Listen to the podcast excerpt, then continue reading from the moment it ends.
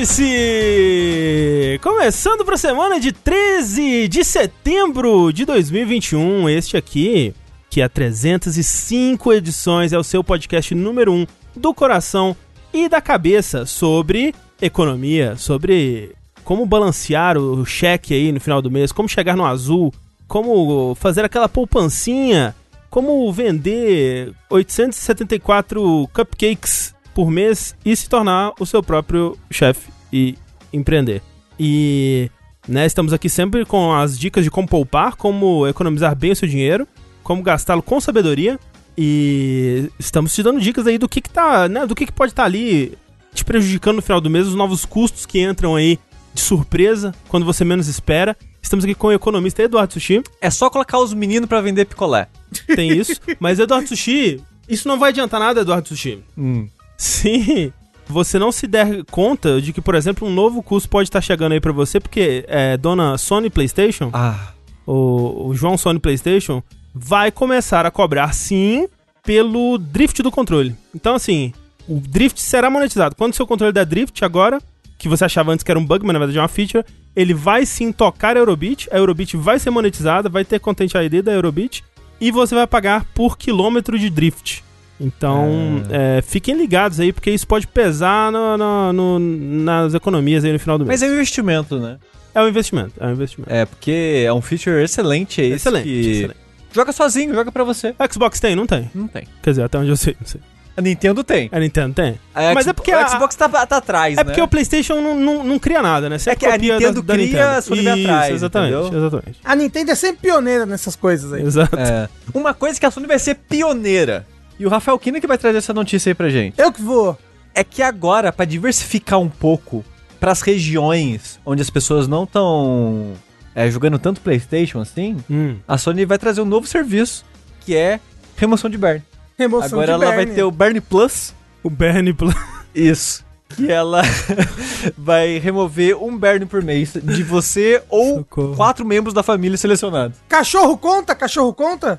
Conta. Ó, oh, inclusive, antes da, da gente ter, concluir a, a, a, abertura aqui, eu gostaria de pedir para moderadores que estejam no chat criarem uma enquete que é: você sabe o que é um Berne? Aí sim ou não, aí só, só isso por enquanto. Muito obrigado. não é com Y, tá? Eu acho. É, o, o único Bernie que eu conheço é o Sanders. É o Sanders, só. é não é desse que a gente tá falando. Só. Mas, na verdade, quem vai trazer as últimas notícias de economia aqui no, no Jogabilidade Economia é ele, Tengu Maluco. Dinheiro! Que, olha só, ele, ele que sugeriu, inclusive, isso pra Sony, eles acataram, que agora a Sony vai cobrar por patch de correção no jogo. O jogo veio com bug, ai meu Deus, você quer corrigir? Paga. Uhum. Entendeu? Ah, vai ter mais patch de correção no futuro? Paga. Patch de balanceamento nos jogos também? Paga. Todos tá agora serão pagos. Mas você se pergunta, quem paga? O desenvolvedor ou o jogador? Ambos. É. Mas jogador, né? Jogador que tem que se ferrar. É, eu acho que tem que ser tudo. Claro, claro. Tudo ele, né? É, e para encerrar aqui, uh, a Sony, que é uma empresa que tá aí, né? Perdeu tudo vivendo de aluguel. convocou quem? André Campos. Para reverter a sua, virar a, a mesa da sua situação financeira. Falou assim: trouxe o André Campos como um consultor especial de economia, certo? Sentou ele numa mesa, uma mesa preta bonita, assim, de mármore. Uh, falou assim: André Campos, o que, que a gente faz? André Campos falou o seguinte: é o seguinte, a gente vai monetizar emoção. Jogador jogou o joguinho, sentiu emoção? Paga. Deu uma choradinha? Paga. Ficou com o coração é apertado assim? Pagou. Entendeu? É, a câmera, Pagou. por exemplo, enquanto você não pagar, é side-scrolling. A é? câmera fica do lado em vez de ficar atrás das costas. Isso. A câmera só vai pras, pras costas se você paga é isso. Exatamente. Isso. Entendi, entendi. Inclusive, as lágrimas vão ser uma nova criptomoeda, né? A lágrima de sonista. É, vai, vai ser a estreia do modelo P2F em vez de F2P, que é free to play. É a estreia do modelo é P2F, que é o Pay to Feel. Pay to Feel. Gosto. é um excelente modelo de negócio aí para o futuro. Tenho certeza que mudanças de paradigmas virão. Mudanças de paradigmas, como por exemplo, os, a, o conhecimento agora de que. A, agora que a enquete encerrou, de que 61% do nosso chat não sabe o que é Berne. Eu, eu vi pessoas, e eu peço desculpas por isso, que pesquisaram no Google, né? Com assim, a, a, a fome do conhecimento, né? O ser humano é um, uma criatura muito curiosa. Eu peço desculpas, porque eu mesmo jamais procuraria Bernie no, no Google. E eu não recomendo que ninguém faça isso. Isso porque antes de começar, segundos antes de começar, eu não sei como surgiu o assunto do Bernie. Eu também não, já não lembro mais. Mas- Foi tipo 30 segundos atrás. Eu acho que eu perguntei o- pro Tengu se ele sabia o que que era. É, né? Ah, não, você perguntou se eu já tinha tido Bernie. Ah, é isso mesmo, se você já tinha tido. É. é. Agora, por que que o Rafa te perguntou isso? Aí, é, é porque eu sou uma criança do interior, né? Ou É, no então, por isso. Porque eu tive, de fato eu tive Bernie. E eu tive até bicho geográfico. Porque eu sou muito criança que brincava na, na, na areia e, e na, na terra descalço. Eu, eu tive olho de peixe, mas não tive bicho geográfico. O que, que é olho de peixe? Isso é uma, uma lente? Não, é um negócio que dá no pé, Dá não no é? pé, As pessoas isso. dá em outros lugares. Isso, dá no pé, acho que dá no pé só. É tipo uma. É tipo um. um não um caroço essa palavra, é tipo um. Um bagulho É no um pé. furúnculo, é um... É, sei lá, uma coisa dura no pé, assim. É uma que- bolha. É. Uma bolha que parece um olho de peixe mesmo, a bolha. É. E é dura, você tem que ficar, tipo, tem que ficar passando remédio porque ela renasce, assim. Caralho, mas por que que dá isso, gente? Será que é alguma maldição? É uma maldição. Bloodborne. Uma maldição de Bloodborne. Grilóvia? É bruxaria, é, sim. É bruxaria, bruxaria. É, é verdade. Isso, é, é alguém que botou olho gordo no seu pé, né? isso, isso, isso, isso. Mas Bernie é um bicho nojento que, que dá às vezes nas coisas assim, né? É, é Bernie é basicamente ter uma mosca graúda específica que chamava numa região de varejeira e ela é a mosca mãe, né? A mosca rainha. E ela tem dentro dela várias larvinhas de outras moscas. Tipo o primeiro chefe de Hollow Knight. É, e ela bota isso em seres vivos pra larva crescer comendo a carne daquele ser. Ah, que legal. E quando ela tá, sei lá, madura, graúda, ela come a saída. Ela, Exclama- né? Exclamação girafa, é. Uhum, Não, e ela bota em gente. É, é muito comum no interior. É tipo, pô, tô com uma berne aqui, criança pegar berne na cabeça, sabe? E aí a, a mãe tem que, tem que, sei lá, é, bota um negócio que tapa assim a berne, onde ela tá. Aí a berne tem que sair pra respirar e pega e puxa a berne fora. É uns Não. negócios assim, ó. Não, Grande. tem, tem um negócio que não fa... eu eu nunca tive, mas já conheci pessoas que teve por crescer no interior também. E teve uma época que meu pai teve uma nas costas. E ele fazia algo que não faz absolutamente nenhum sentido. Ele colocava uma fatia de bacon nas costas. É. não é possível. Pra mosca sair Não é e comer o bacon. Não. Eu tô sem sacanagem. Ele, ele colava com fita durex o bacon nas costas. Eu não, não tô zoando. Ó, O que eu sei é que você cola um durex que é pro Berne não respirar. E aí ele sair pra tentar respirar, entendeu? Caralho. Se isso é a verdade. Que tal, que tal se a gente não falar mais sobre isso? assim, uma sugestão Mas Tengu, que eu dou. mas Tengu, Oi. O que somos nós se não o Bernie e a carne, os nossos, as contribuições dos nossos, dos nossos padrinhos e, e contribuintes? É verdade. É verdade. Agora verdade. sim. Agora eu tô motivado. Agora que eu vou apoiar esse projeto, na verdade. Puta que pariu. Agora que eu vomitei aqui no chão. Isso, é isso, que eu vou isso. apoiar. Porque veja só, o jogabilidade, ele eh, existe graças a pessoas como você aí, ó, que vão mês após mês e contribuem com a sua carne, digo, quantias a partir de um real por mês aí, nas nossas campanhas do Patreon, do Padrinho, do PicPay, com o seu sub na Twitch. A partir de 15 reais você tem acesso aos nossos grupos exclusivos aí, o Discord e do Facebook. Com o sub, atualmente também você já tem acesso lá ao, ao Discord. No Discord você tem um acesso a um podcast bônus maravilhoso. A nossa comunidade faz torneios, que assiste filminhos e outras coisas mais aí. E mais importante de tudo, você permite que a gente continue a fazer tudo isso aqui, né? A gente tá num, num momento aí de um pouco. algumas incertezas financeiras sobre o futuro, mas contamos com vocês continuarem fazendo o que vocês sempre fizeram desde 2015, que é segurar a gente aí, segurar a nossa. o castelinho de, de festa de baixo assim, pra gente pular. Segura, a gente pula, cai no castelinho de festa e, e quica. É sempre bom. É, então, muito obrigado aí por, a, a todo mundo que contribui, que faz parte dessa, dessa turminha muito louca. Pessoas como, por exemplo, Lucas Carvalho. O Matheus Tonon. O Rafael Altendorf. E o Heitor Moraes. O Rafael Altendorf, ele é um mago, né? Deve ser. Ele é, não sei. Deve ser, Tem no sobrenome, sobrenome de mago, pelo menos. Então, É. muito obrigado a, a essas pessoas e, obviamente, não só ela, mas todo mundo que faz a sua parte aí todo mês está com a gente. É verdade. Inclusive, André, ficam me perguntando: Ô, eu queria que, que falassem o meu nome, eu sou sub, blá blá blá. A gente faz os shoutouts aqui, os nomes das pessoas, pra uma tier específica de sub. Dá uma Exatamente, olhadinha lá. exatamente. Tem a tier específica do agradecimento é, no, no, no, no podcast, né? Então.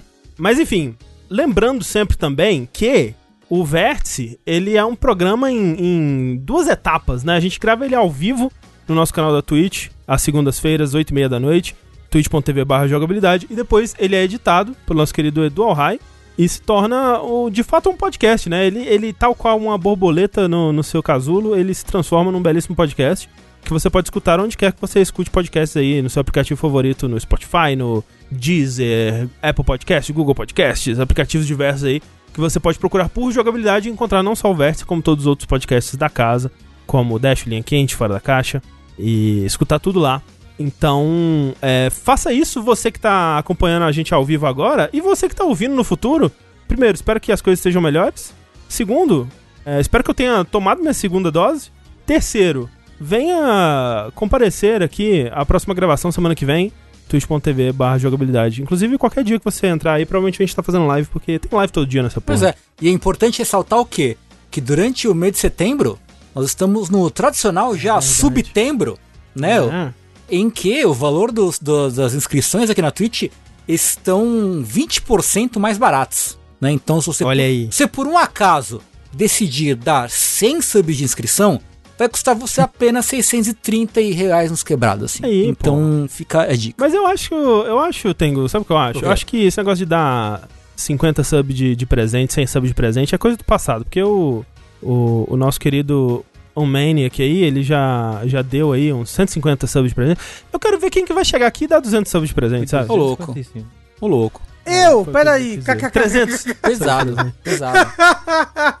Mas, por favor, você me devolve depois, tá? eu, eu vou passar aqui rapidinho só pra não, não faço, incentivar não. as pessoas. Vamos, vamos inflar esses números aí, vamos inflar esses números. vamos manipular uns gráficos aí. Criar uma conta fake aí. É. Enfim, então, é nosso, nossos, nosso, nosso, fica o nosso convite para você participar dessa, dessa baguncinha aqui.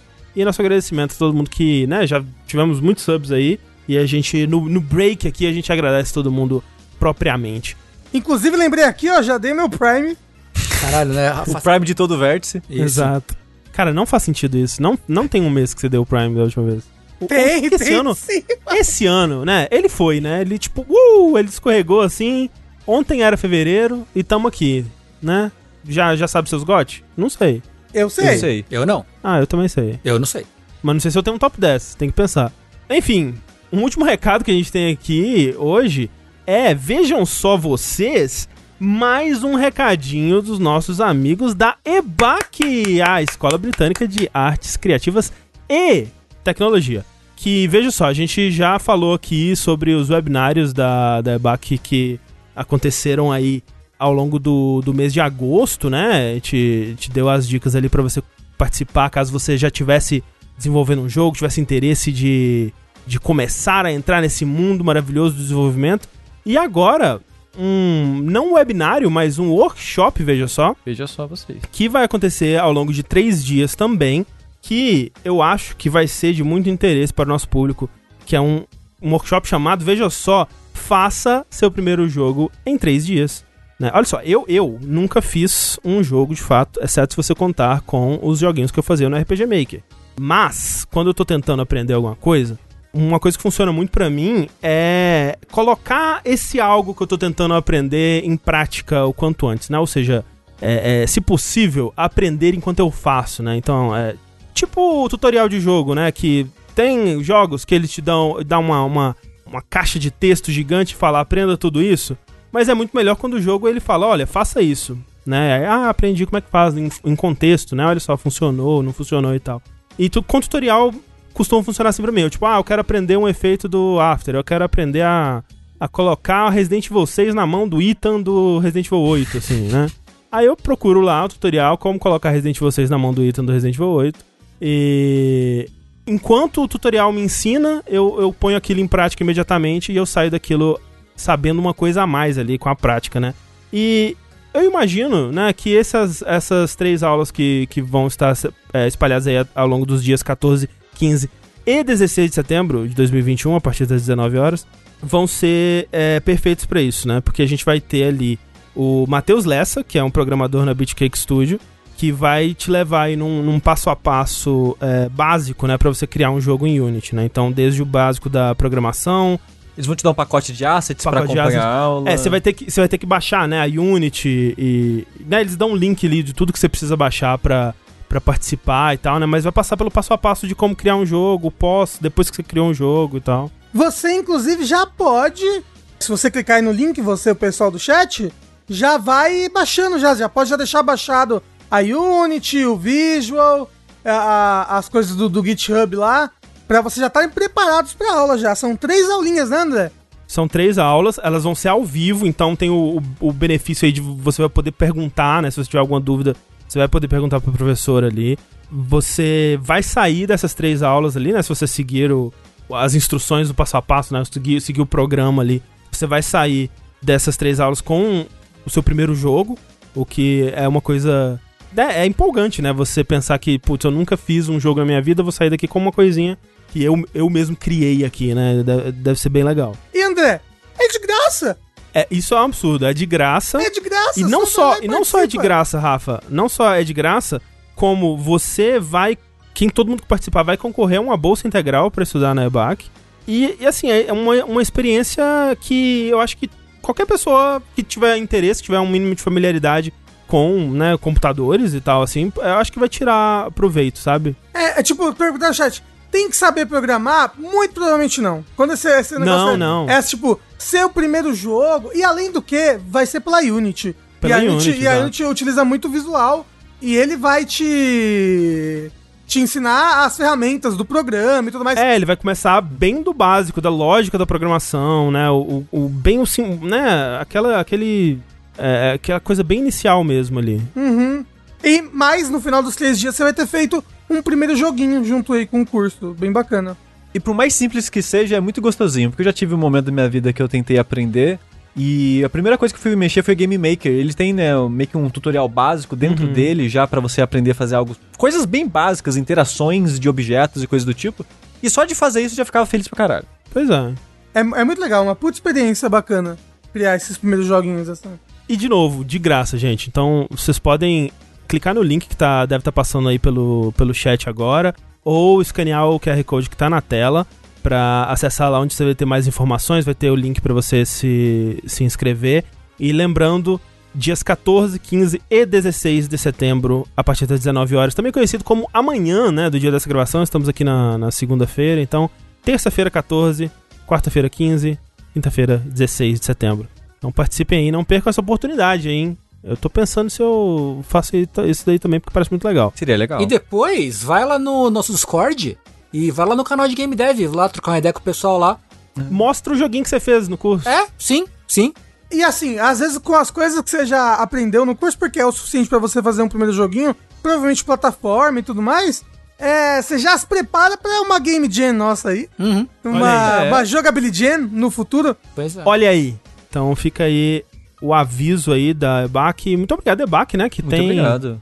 Apoiado a gente. Apoiado a gente, feito essa parceria aí com a gente. É a terceira, a terceira né, evento da EBAC que a gente anuncia aqui. Muito obrigado pela, pela confiança.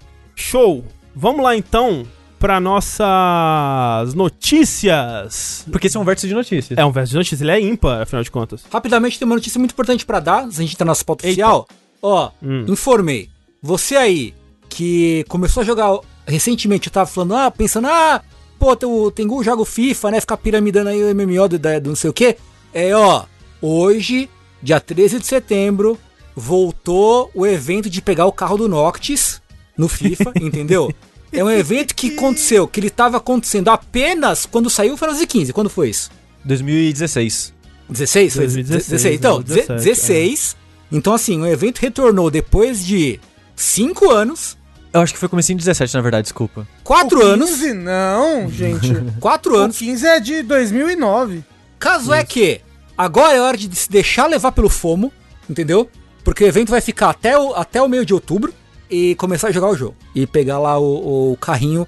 Porque é a única montaria do jogo que, que, leva quatro pessoas e é de graça. Você não precisa pagar dinheiro de verdade pra, pra ter. Informei. Informou. Carro de graça sendo distribuído no MMO. Carro de graça. Que é voa. Você não roubaria um carro. Você não roubaria um carro.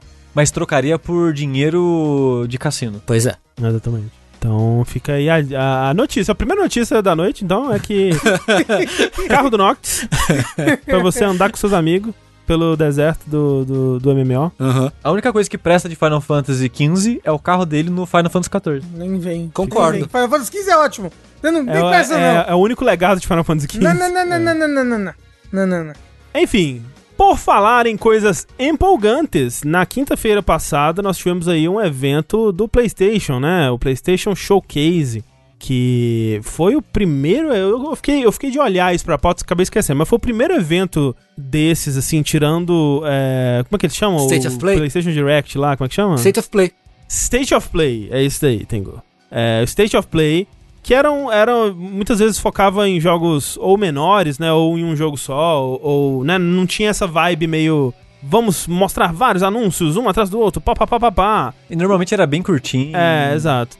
E esse esse showcase foi o primeiro há bastante tempo já, e ele se focou em mostrar realmente fazer aquilo que a, que a Sony faz, né, que é assim, quer saber o que, que vai sair daqui a três anos? Tá aqui, ó e te vende o, Sonho. o futuro, né, dos, do, do, dos joguinhos da Sony aí. E foi, foi um evento. Foi bom, assim, eu acho que as pessoas hyparam bastante antes, né? E eu, eu fui para ele acreditando em todos os sonhos. Mas aí a culpa é de vocês, porque porque eu não tava hypado. Não tava nada hypado. Aí no, no, nosso pré-show aqui, né, que nós fizemos no Overnight vocês me deixaram hypado. Então o evento não foi tão bom quanto os meus sonhos que vocês me deram. Culpa do Jason Schreier. É ele que criou o hype em cima desse evento. É, mas bom, culpa do Heitor, que falou Dragon's Dogma 2. Há de dizer que no tweet dele ele não mentiu sobre nada, mas de fato ele aumentou um pouco as expectativas além do, do esperado. E assim, foi bom, tiveram boas coisas. Eu acho que no meio do. do foram 45 minutos, alguma coisa assim? Por aí. É. E no meio do, dos anúncios, deu uma quedinha, né? Teve um momento ali que ele ficou mostrando GTA V, é, é Deathloop de novo. Porque desses 40 minutos, os 10 iniciais teve coisa, os últimos 10 é, teve tipo coisa. Tipo os 20 do meio foi repeteco de coisas que a gente já sabiam, de jogos às vezes já lançados, que eu sentia que era muito de parcerias ou patrocínio, sabe? É, sim, sim. Tipo, eu entendo por que, que eles estão mostrando Deathloop, sabe? Vai lançar agora, é exclusivo e tal, tal, tal. É. Mas, né, realmente né? Não, não, não, é algo que empolga mais de ver em trailer assim, né? É. Mas de todo modo, a gente teve bastante coisa empolgante, né, Rafa? Por exemplo, dá um exemplo aí, Rafa. Por exemplo, um jogo que parece empolgante, leite, mas em que ao mesmo tempo fala, nossa, parece que voltamos ao, aos anos 90, é o Projeto Eve, né? Project Eve, o novo jogo da série Parasite Eve. E, exato, no qual você controla um, uma pequena raposinha, que dependendo da pedra que você dá pra ela, ela vira um, de um elemento diferente. Exatamente. Ah, ah, eu demorei pra entender ah. um pouco, eu demorei, eu demorei uns. Por um segundo eu achei que o Rafa ia falar que você controla, controlava uma mitocôndria, mas ele não jogou o jogo. Mitocôndria? Você acha que eu fui pra escola? É, olha só, o Project Eve, que lembra um character action das épocas do PlayStation 3, assim? Assim, lembra baioneta, né? É especificamente é. baioneta. Especificamente lembra muito baioneta, só que com uns anjos ainda mais bíblicos, uhum. né? No, uns, uns, anjos mais Velho Testamento. Uhum, é verdade. Eu diria. E um design de personagem principal do, do, do, dos anos 80. Da época do Velho Testamento também. Da época do Velho Testamento. Não, pô, da época de baioneta, não é? é? Ela não tem nada que a baioneta não faria. Não, né? não, sim, sim, mas a baioneta é tipo 2009, né? Sei lá ah, quando que é a baioneta. Ah, sim, ah, mas a baioneta é, é talvez 2022 também, né? Dependendo. tá vindo aí. Dependendo. Aí. É. Mas, ó, o, a Bayonetta 2 já melhorou bastante sim, os problemas não, do design sim. da Bayonetta. Tanto que eu acho o design, apesar de eu gostar do jogo, eu acho o design da Bayonetta 1 bem feinho. Mas eu gosto muito do design da Bayonetta do 2. Mas assim, tirando o fato da protagonista ser muito genérica e, é muito, e, é. e tá andando com um maiô, um maiô futurista estranho, parece um jogo muito legal. Parece ser, ser um, um, um hack and slash maneiro. Isso, um bom. É que eu, eu gosto da palavra que o Tengu usa. Um bom character action. Obrigado, Entendeu? Sim. Parece mesmo, parece bem legal. É, acho que a coisa que mais me chamou a atenção foram os inimigos, mesmo o design dos inimigos, porque é bem, bem bacana mesmo, né? É, eu gostei Sim. muito também do design dos é. inimigos, assim, é bem não convencional, sabe? É. Tipo, é. O, o que a protagonista tem de genérico, os inimigos têm de único, assim. É. Um, como o Rafa falou, essa coisa meio anjos do Velho Testamento, com uns, umas coisas que, sei lá, parecem, sei lá, umas coisas meio Clive Barker. É, é então, um, um, um, uns mecanismos feitos de carne e é, osso. É, como exato, é, né? como meio... é que é o, como é que é o nome do, como é que é o nome do menino do Silent Hill lá, Assisti? Masahiro Ito? Maoka? Ah, o Masahiro Ito. É meio, tem, um, tem uma pegadinha meio, meio, meio Masahiro Ito, assim, eu acho também, nesse sentido da, das... É, sim, é. tem uma coisa Silent Hill antigo mesmo. É, é. É, quem acompanha ele no Twitter, ele vive postando concept art de coisas que não vingaram, ou coisas que ele desenha no passatempo dele. Ele adora desenhar mechas e tanques com tentáculos e coisas orgânicas. Adora isso, porra. E, e é um jogo coreano, né? E Exato, a, a gente tem, é. tem visto meio que uma. Obviamente, fora todo, todo o mercado mobile e tal, e MOBAs e etc., tem tido um, uma alta, né? Uhum. Bem interessante jogos tanto da Coreia quanto da China, quanto da, ali da, do, do Sudeste Asiático. Então eu espero que, que venha cada vez mais, assim. Tá, tá tendo vários jogos de ação chineses e coreanos, etc., que acabam. que são bons, mas acabam não penetrando muito no. No mercado? No mainstream, né? é. Por esse trailer não dá pra saber muito sobre a estrutura do jogo, se, sei lá, vai ser um jogo free to play, vai ser é, com microtransação, como é que vai ser, sabe? Não dá pra saber. Mas fato é que essa empresa, a Shift Up, ela é uma empresa que vem desse, desse pedigree aí, né? Do, do jogo mobile. Eu acho que o jogo mais famoso deles é um jogo chamado, curiosamente, Destiny Child, que não tem nada a ver com a Beyoncé e, e, sua, e, suas amigas. Mas é, é um, um jogo de. Pelo que eu vi, parece um gacha, né? Um RPGzinho, um combate ali com personagens, né, infinitos, etc. Ai, não, André, André, André, não, vai ser, ah. vai ser, vai ser um jogo normal esse. Não vai ser gacha, não vai ser. Então, mas é isso, que eu, é isso que eu ia chegar. Que tem alguns estúdios chineses e, e que vêm dessa, dessa tradição aí, dessa, desse histórico de fazer jogos free to play para mobile, que estão botando o pezinho né, nesse, nesse mundo dos jogos mais tradicionais, tipo AAA. Né? Por exemplo, você tem aquele do Wukong lá, é, que sai trailer, parece um Souls, mó bonito e tal. Sim que parece ser um jogo mais tradicional no estilo que nós velho gosta, né? Uhum. Sim. Tem aquele aquele Lost Soul Aside também, né? Que apareceu meio que como clone, entre aspas, do Final Fantasy XV e tá em produção faz bastante tempo já e tal. Sim, sim. sim. Eu acho que um pouco disso tem a ver com enfim os consoles lançando na China, por uhum. exemplo, nos últimos anos, né? E a Sony tem investido muito lá. Tem eventos específicos para meio que incubação de empresas Sim. chinesas para lançar coisas pro PlayStation, né? Sim. E, e aquilo, né, que a gente tava falando, né? Óbvio que isso em específico não se aplica à Coreia, né? Mas falando da, da, dessa mudança da, da China, por exemplo, tem muito a ver com as restrições do governo, né? Que fazem eles quererem atingir mais outros mercados que eles não estão atingindo ainda no Ocidente, no Japão e né, em outros países aí. E é legal ver um estúdio coreano é, indo para o que parece ser isso, né? Não, como eu disse, não dá pra saber muito sobre a estrutura do jogo Sim. ainda. Mas parece muito legal, parece tudo muito bem feito, muito bem animado. Como eu disse, o, é, graficamente tá bem bonito. Os designs dos monstros eu achei bem maneiro. Eu tô bem curioso. E não sei se vocês viram hoje que peculiar que foi o presidente aí, sei lá, CEO, o que que é, é desse estúdio, Shift Up, Shift Up. É, vi isso. é, ele deu um PlayStation 5 para todos os funcionários da empresa. São 260, eu acho, algo assim. A, a, a, questão é nem nossa, tipo, nossa, co, como assim um, um, CEO tão generoso? É, não, é onde que ele achou 260 é, Pois é. é. Às vezes ele que comprou, por isso que tá em Era aí que mercado. tava, né? Exato. É. E, e ele falou que, tipo, deu de presente para o estúdio jogar o jogo que eles estão fazendo. É. E, e, é meio é, é, é uma frase meio, meio triste, talvez, mas que bom, né? Ganharam um consolezinho aí. Pois é, legal. Curioso, curioso pra ver mais sobre Project Eve. o Matheus, o chamar pensando no chat, ele deu um Play 5 pra todos? Cara, um vai para ter... cada. Vou ter uma fila, né, gigantesca é. pra jogar o jogo. Fez uma locadora de um console só. Isso. É a casa da criança rica da cidade.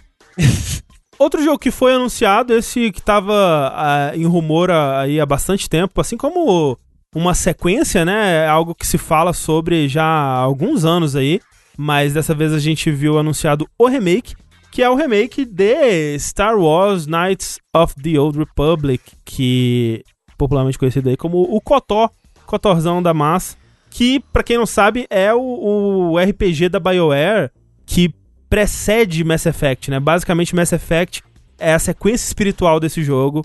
É meio que eles falando assim: vamos fazer. Esse jogo deu muito certo, vamos fazer o nosso próprio universo agora? Vamos evoluir as ideias desse jogo, as mecânicas desse jogo e fazer o nosso próprio universo. É, né? E, e, aí envereda um pouco mais pra ação, né? Pra, pra, uma coisa mais jogo de tiro ali, até no Mass Effect 1. Que o KOTOR era bem RPG mesmo, de pausa ação, escolhe as habilidades, tipo é, Dragon Age, né? O primeiro uhum. e tal. É, e outros jogos da, da BioWare e tal, né? Mas KOTOR, então, anunciado aí, sendo desenvolvido pela Aspire, Aspire, não sei como é que fala o nome dessa, dessa empresa, mas é basicamente uma empresa de, de porte, né? Acho que é o primeiro jogo original, original entre aspas, né? Mas né, o primeiro jogo que eles vão fazer do zero, do zero entre aspas, né? é o primeiro Mas, né? remake é, o primeiro. Porque eles fazem muito porte, né? O lance deles é fazer porte. Então, assim, eles fizeram porte de vários jogos de Star Wars nos últimos anos aí. Os jogos do, do Jedi Academy, Jedi Knight, do Republic Commando. É tipo uma Blue Point, sabe? Que veio de, de fazer é, remasters e ports. E aí tá, teve a oportunidade de fazer um grande remake AAA, assim. E aí fez é, que merda. vai também ser exclusivo. e fez merda é, de acordo com alguns. Eu gosto, hein? Ah, ó, tem gente. Aproveitar aqui. Há quem diga que fez merda duas vezes seguidas. Que isso, Duas? Ah, do que foi Shadow of the Colossus. Shadow of the né? Colossus, né? É. É. Mas. O fato é que a gente não tem muita informação ainda sobre o que vai ser o jogo, né? Eles mostraram o Darth Revan, né? Que, enfim, é o grande mistério, né? Desse, desse primeiro jogo aí. Talvez o grande plot twist do KOTOR original, para quem jogou aí.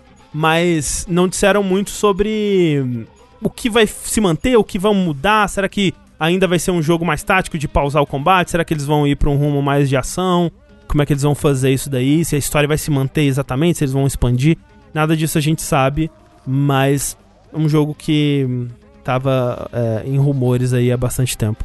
Eu achei eu fiquei meio triste com, com essa parte. A gente fez a cobertura ao vivo, né? Overnautibilidade, é, sim, é assistindo o um evento da Sony. Eu fiquei um pouco triste, que eu às vezes a gente se sente velho, né? Aham. Uhum. Eu me sinto um pouco velho com isso, porque, né, estavam falando Kotor, Kotor. E tinha várias pessoas no chat, tipo, que é Kotor? Ah, sim, é que normal. O que vocês estão é. falando, gente? É que é um jogo velho, ele é tipo 2000 é que ele não é tão velho assim. É, é, ele, é, ele, é, ele é antiguinho. Kotor é antiguinho. Porra, 2003, ou seja, quase 20 anos atrás. É, é No máximo 2004, assim, eu não, não lembro o ano exato, mas é por aí. É, ok, sim. ok, faz sentido, faz é. sentido, faz sentido. vocês acham que eles vão mudar coisas significativas do jogo? Tipo, vão, vai ser um combate completamente diferente. É. Ou, ou vai fazer que nem a Blue Point, bota a mesma bosta com um gráfico com menos originalidade. Eu, eu preferiria, eu acho que. Eu acho que tá muito datado. Se eles só trouxerem exatamente como era, eu acho que vai ficar um pouco datado, assim. É, é, mesmo que eles queiram manter o lance de, de pausar e, e combate mais estratégico, eu acho que dá para evoluir ali. Eu esperaria que eles trouxessem, né, novas mecânicas mais modernas até se inspirando aí em outros RPGs mais modernos aí, sei lá, os, os Divinity, talvez, não sei. O, o, foda é que é EA, né? Não é EA. Que tá publicando? Ah, é Lucasfilm. É, é Lu Lucasfilm Lucasfilm e a Sony, acho que não é, tem envolvimento ah, da EA. Okay, não tem a mão okay, da EA. Ok, ok. Por que, que eu pensei que era EA? Não sei. O Por causa de Mass Effect, talvez? BioWare? Talvez, é. talvez. É que Mass Effect começou o Microsoft também. Eu só falei merda. Desculpa. E o Jedi Fallen Order é de DEA também, né? Foi publicado é. pela EA. É que hoje em dia ela tá como um Star Wars, talvez foi é, isso. É, mas é. Sim, justo. Felizmente não tem EA, então ok. não tem EA, então ok. Esse é o novo mas é. logo é. deles. Isso. EA Sports, tá ok. é o que tem pra hoje. Ah, um outro. Posso puxar, André? Pode puxar, por favor. Olha aí, um outro. É um jogo que parece que eles falaram, e se a gente fizer um jogo pra aquele bostinho ali? E olharam pra mim. Aqui, aquele bosta ali. Aquele bosta. Vamos fazer um jogo pra ele. E aí é um Isekai. Olha aí, droga, né? André. Né? O jogo, no hum. caso, é o já anunciado, né? Mas, ah, mas estava esquecido no churrasco, pelo menos a gente não, não tinha mais informações sobre ele há um bom tempo. É o Forspoken. Hum. Olha, um hum. jogo, um novo jogo da Square que é um Isekai aventura muito pulo, plataforma e tirinho e magia. E você e é uma menina que aparentemente mora em Nova York, não sei, porque pra mim é Estados Unidos, tudo a mesma coisa, Nova York. Cidade grande, cidade moderna. É, é cidade, cidade moderna. Anda de metrô e sofre bullying na rua. E tem um gato, que o Twitter ficou muito preocupado com o gato. Por quê?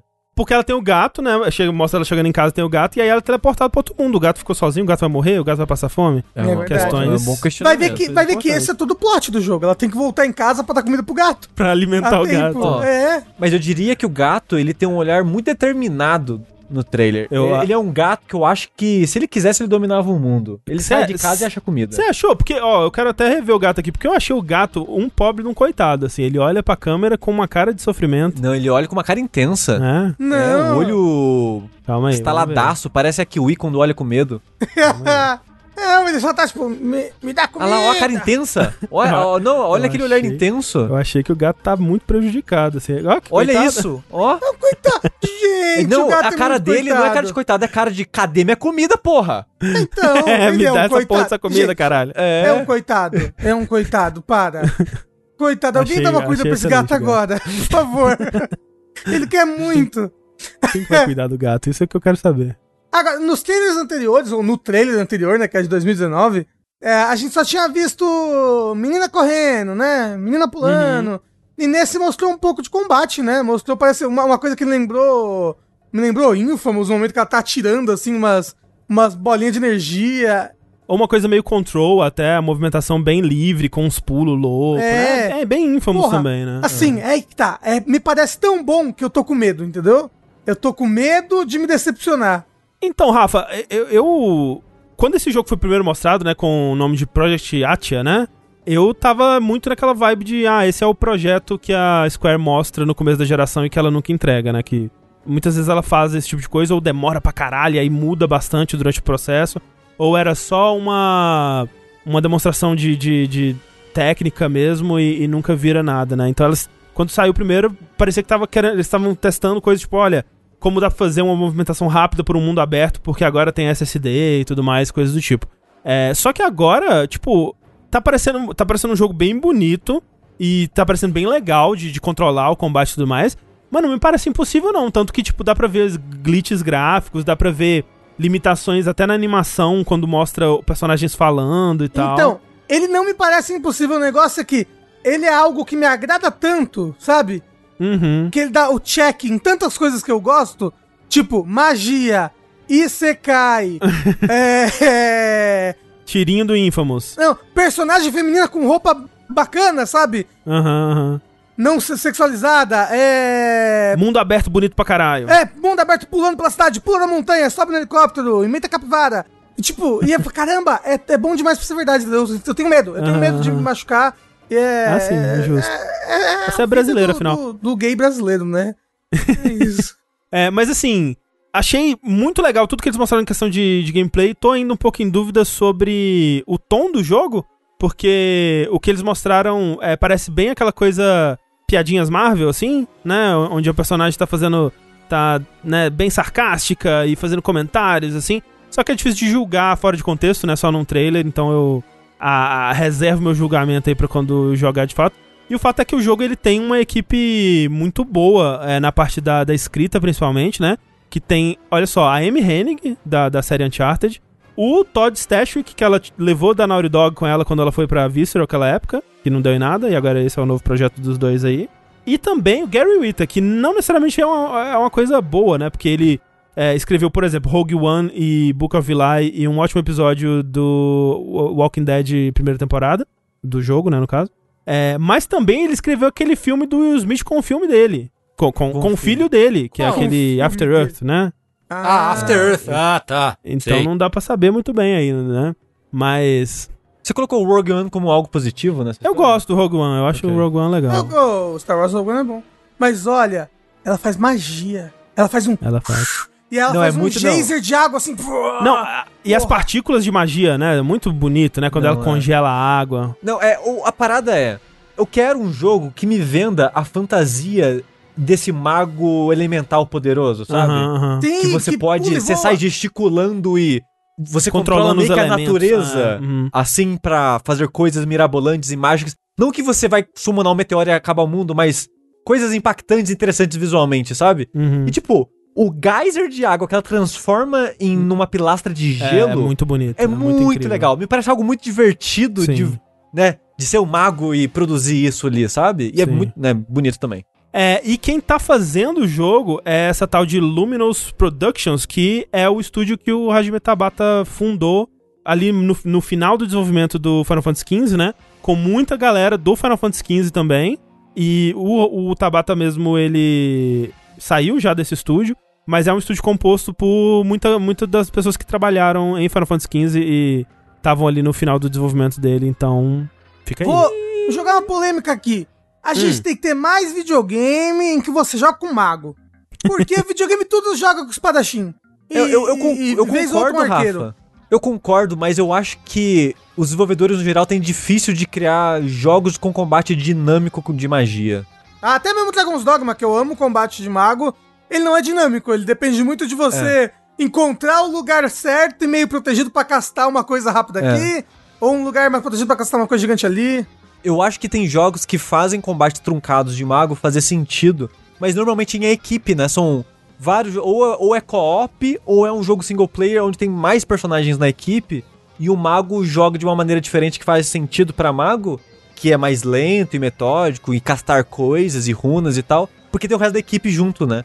Agora, um jogo single player que é só um personagem mago, é- eu acho que é muito difícil de conseguir fazer mesmo. Uhum. Assim, eu acho que um jogo single player que tem um personagem que é um mago, ele, ele tem que ser algo tipo eram os jogos de de super-herói que faziam muito sucesso na época do Playtime, tipo um Infamous, tipo um Prototype, entendeu? Você tá jogando com um ser do que é o que esse jogo tá parecendo. Sim, eles estão eles estão sendo espécies que, tipo, eles estão adaptando mecânicas de, vamos dizer, de espadachim ou de atirador, né? Pra uma personagem maga. Então, tipo, quando ela tá Sim. atirando a magia, é como se fosse um shooter. Quando ela Sim. tá no, no combate melee ali, ela tem um. Ela sumona uma espada de fogo, sabe? É. E aí ataca como se fosse uma espada, mas é magia, né? Então, magia. Sim. Mas ao mesmo tempo tem as coisas mais mirabolantes Sim, e grandiosas, né? Sim, sim. Me pareceu legal, não sei. Porra, não, então, eu acho que é um dos que eu mais fiquei animados a noite toda foi esse jogo. É bem legal mesmo, parecendo bem legal. Vai lançar no que vem? Ou não, nem tem data? Não, é, eles deram a data pro ano que vem. É, acho que é primavera do hemisfério norte do ano que vem. Que é o primeiro semestre, basicamente. Porra, primeiro semestre já? Jesus amado, meu coração não aguenta. Um outro jogo, talvez o menor jogo que foi mostrado aí, porque afinal de contas, PlayStation é só AAA, Uou! 4K, 60 FPS. Se bem que, né? Isso aí é mais Xbox, Às vezes. né? Às vezes tem joguinho de 4K 60 FPS. Que é o caso desse, talvez, né? Que é o Tia, que foi um joguinho é, mostrado aí durante a apresentação de um estúdio que eu não conheço, chamado Awaseb. E o jogo, ele tá sendo financiado pelo, por aquele grupo Kowloon Knights, né? Que é o, um grupo de investidores asiáticos aí que financiaram vários indies famosos aí dos últimos anos, desde é, Spiritfarer, Paradise Killer, Oxenfree, até Last Guardian, né? Quando Last Guardian voltou, o Column Knights foi um, Um dos investidores. um dos investidores do jogo pra fazer ele, ele ficar pronto, enfim.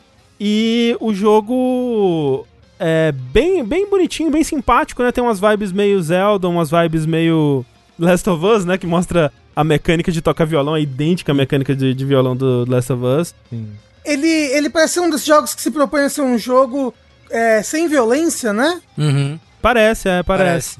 Porque não- pelo menos não mostraram combate, né? Mostraram você explorando o mundo, você tem a habilidade de possuir os animaizinhos, tal qual o Mario, né? Inclusive eles fazem é, algo parecido com, o- com o Mario Odyssey também, que quan- quando o animal tá sendo controlado pela menina, é, ele fica com uma florzinha na, na testa, assim, que é bem, bem legal. Eu, eu só me questiono uma coisa.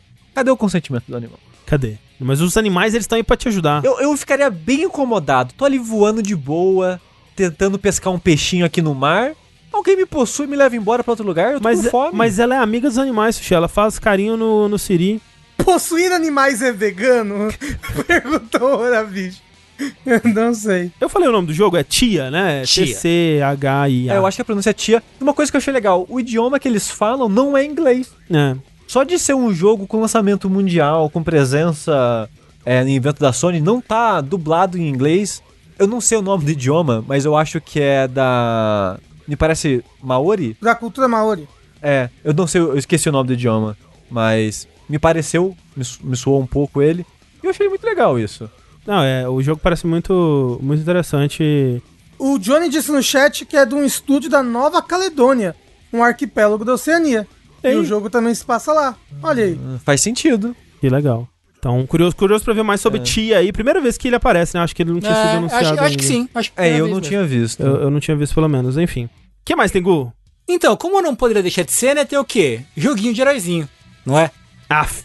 Heróizinho. Af. Af. A gente teve ali uma pequena demo do Guardians da Galáxia, que a gente já tinha visto anteriormente. Isso é verdade. E aí teve dois anúncios. Uh! Uou. O primeiro é o quê? É que teremos um videogame do nosso querido Wolverine, né? Mentira. A idosa mais bonitinha dos quadrinhos, a Wolverine. é, que, é, assim, não tem data, não tem nada, não tem informação, não tem nada. Não tem gameplay. Não tem gameplay. a única informação que a gente tem é que é o mesmo roteirista do Spec Ops The Line, que tá fazendo o roteiro desse jogo, do Wolverine. É, é o Whitman, né? Esqueci o nome dele. Whitman, é.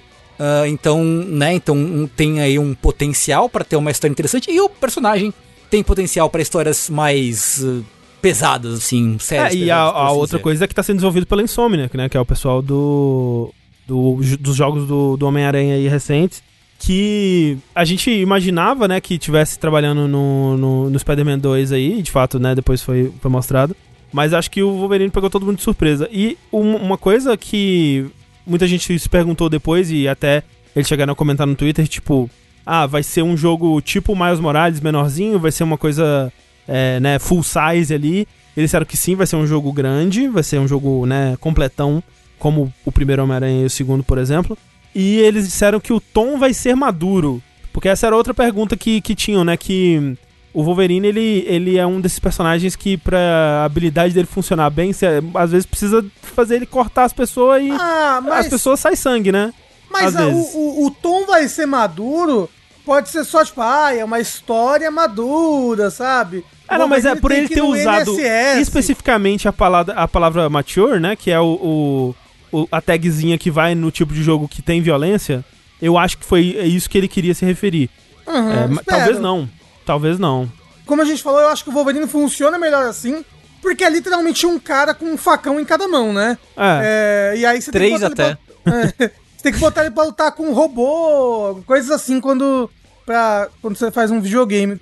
É, oh, é tipo, que... senão fica tipo Tartaruga Ninja, né? Que a espada, ela parece um, um bastão, é. assim. E eu queria dizer que no trailer, obviamente um trailer CG conceitual, uhum. ele está ensanguentado as mãos dele. É verdade. Dele, Mas é dele. porque ele socou as pessoas, eu acho. Ah, mas tem sangue, né? É. Sangue seco até. Será que você vai poder socar? Você tem uma, uma opção de, uh, de dar soco ou dar agarrada. É, o jogo, o jogo ele vai ser um Immersive Sim. Você escolhe se mata ou se soca. Isso, isso, isso.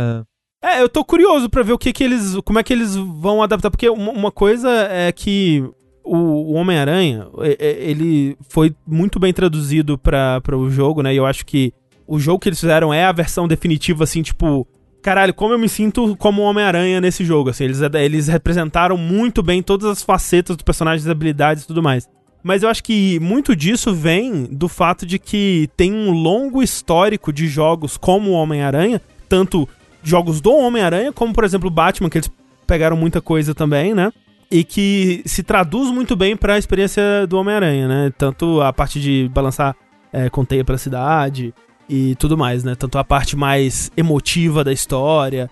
A, agora, pra um jogo do Wolverine, eu não sei se eles têm tanta referência assim, tipo, de como Desde representar a experiência do Wolverine, não só Mas o, o combate. Mas o que é a experiência Wolverine? É encher a cara e ficar triste? É tomar tiro na testa e esquecer eu acho que, coisas? Eu acho que envolve encher a cara e ficar triste. Tanto que e, e, talvez seja um bom sinal que o trailer aborde isso. É, é deitar na cama com a foto? É, talvez.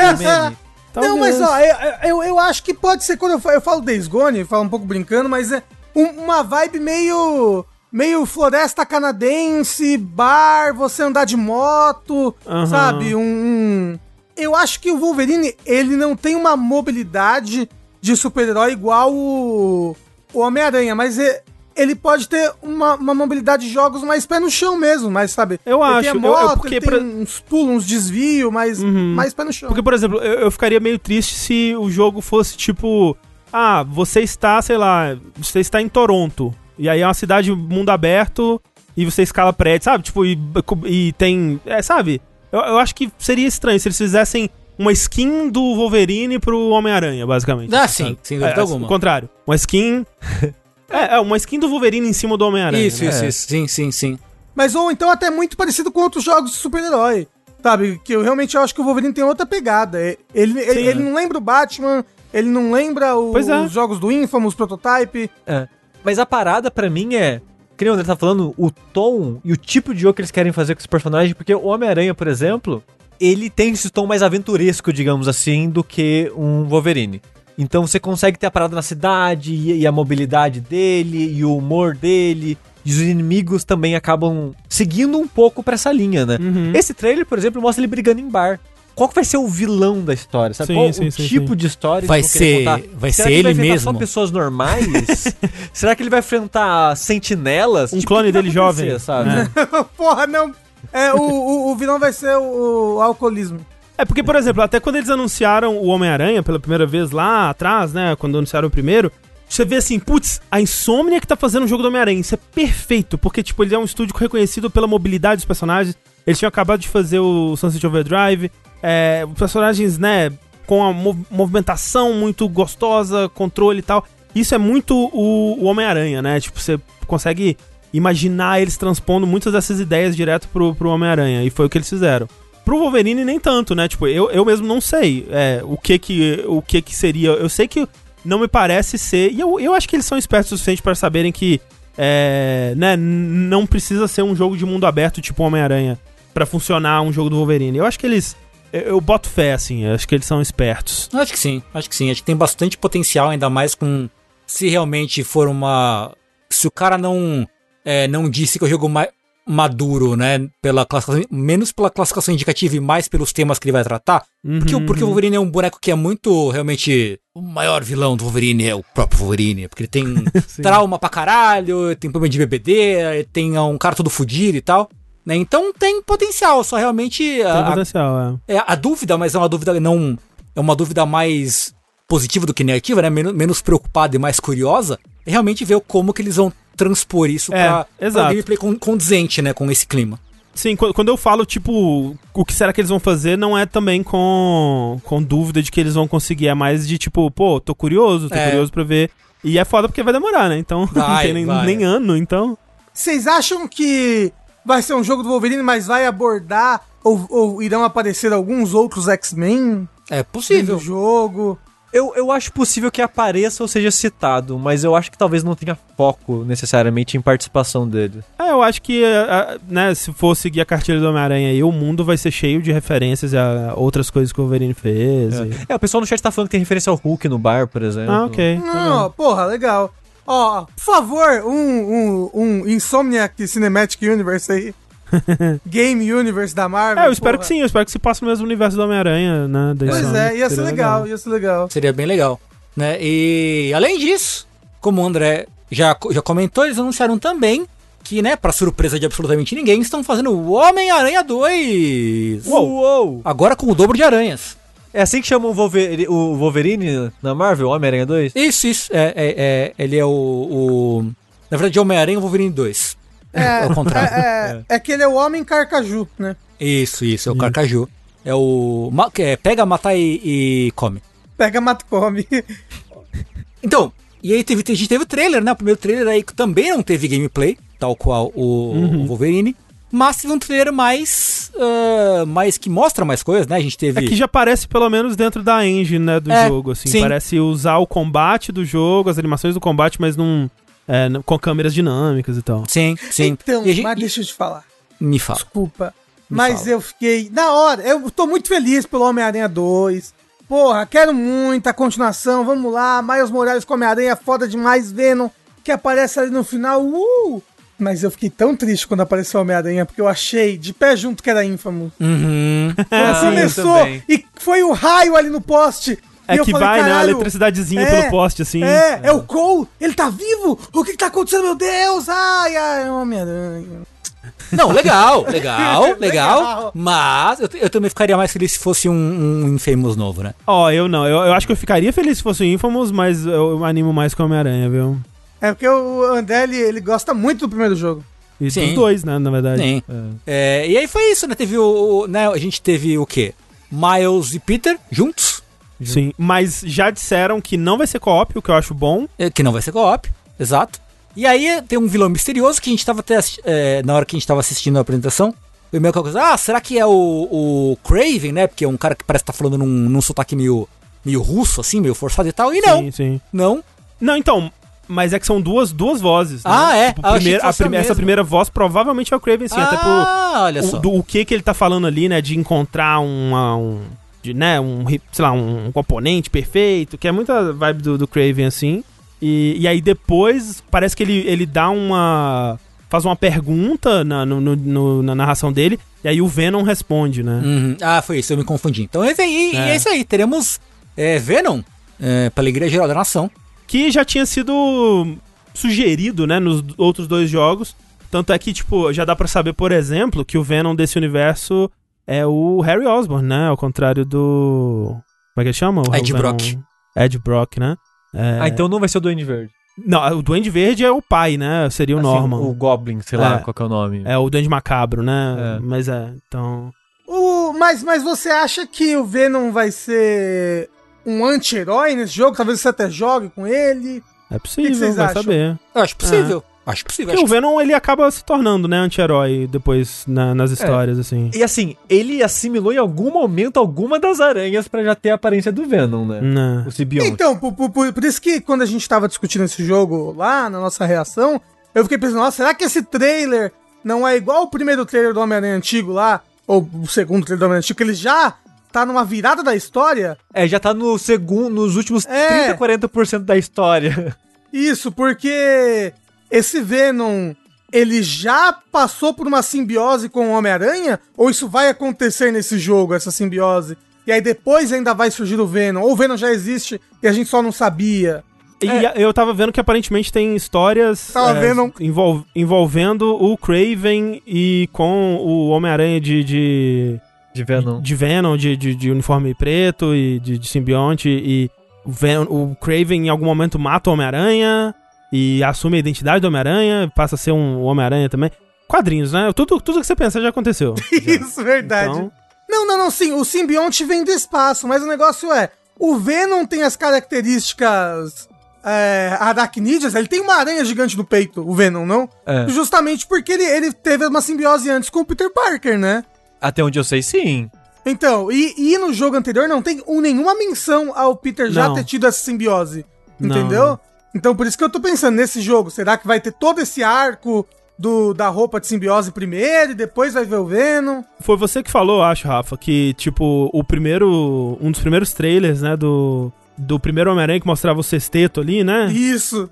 Menos, menos o último, né? Que deixaram como mistério até o final que é o ato final do jogo, né? É, era uma cena mó no final, né? Então talvez realmente seja que o, o Venom vai aparecer só no finalzinho mesmo. É aquele. Só é spoiler se você sabe o contexto. Isso, é. pois é. Então é isso aí, né? Heróizinhos, heróizinhos.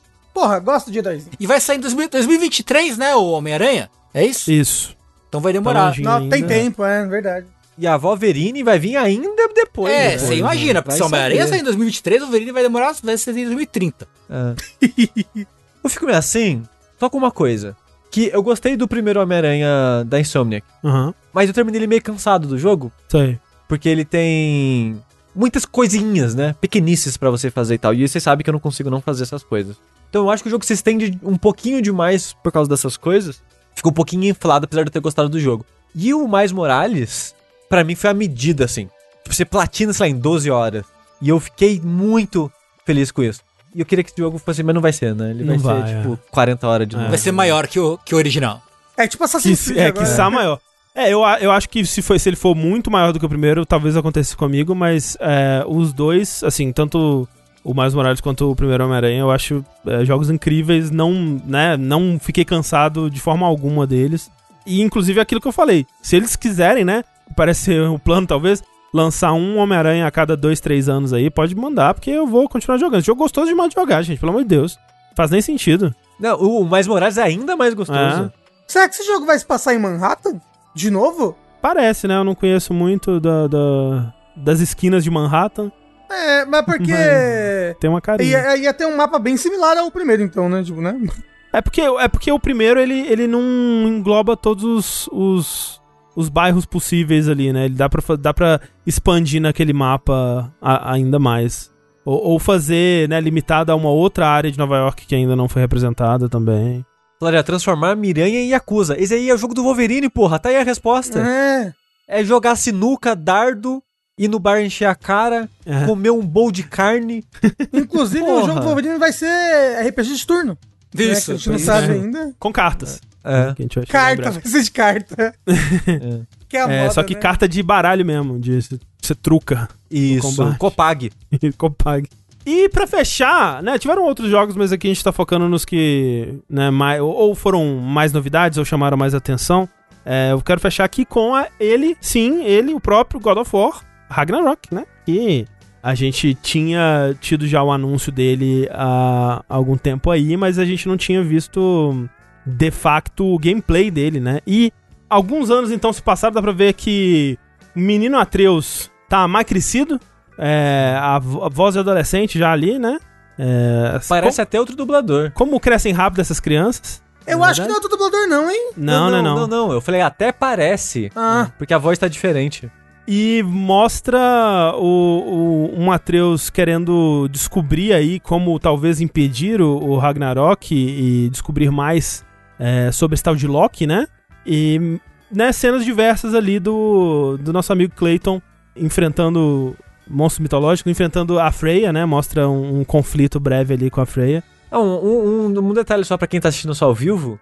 O trailer tem spoiler caso você não tenha terminado o primeiro jogo. Mas é, tá? é, é, muitos dos spoilers. A maioria dos spoilers, acho que tirando a Blade of Chaos, só é spoiler se você tem o um contexto. Eu acho que uhum. sim. É, eu acho que sim.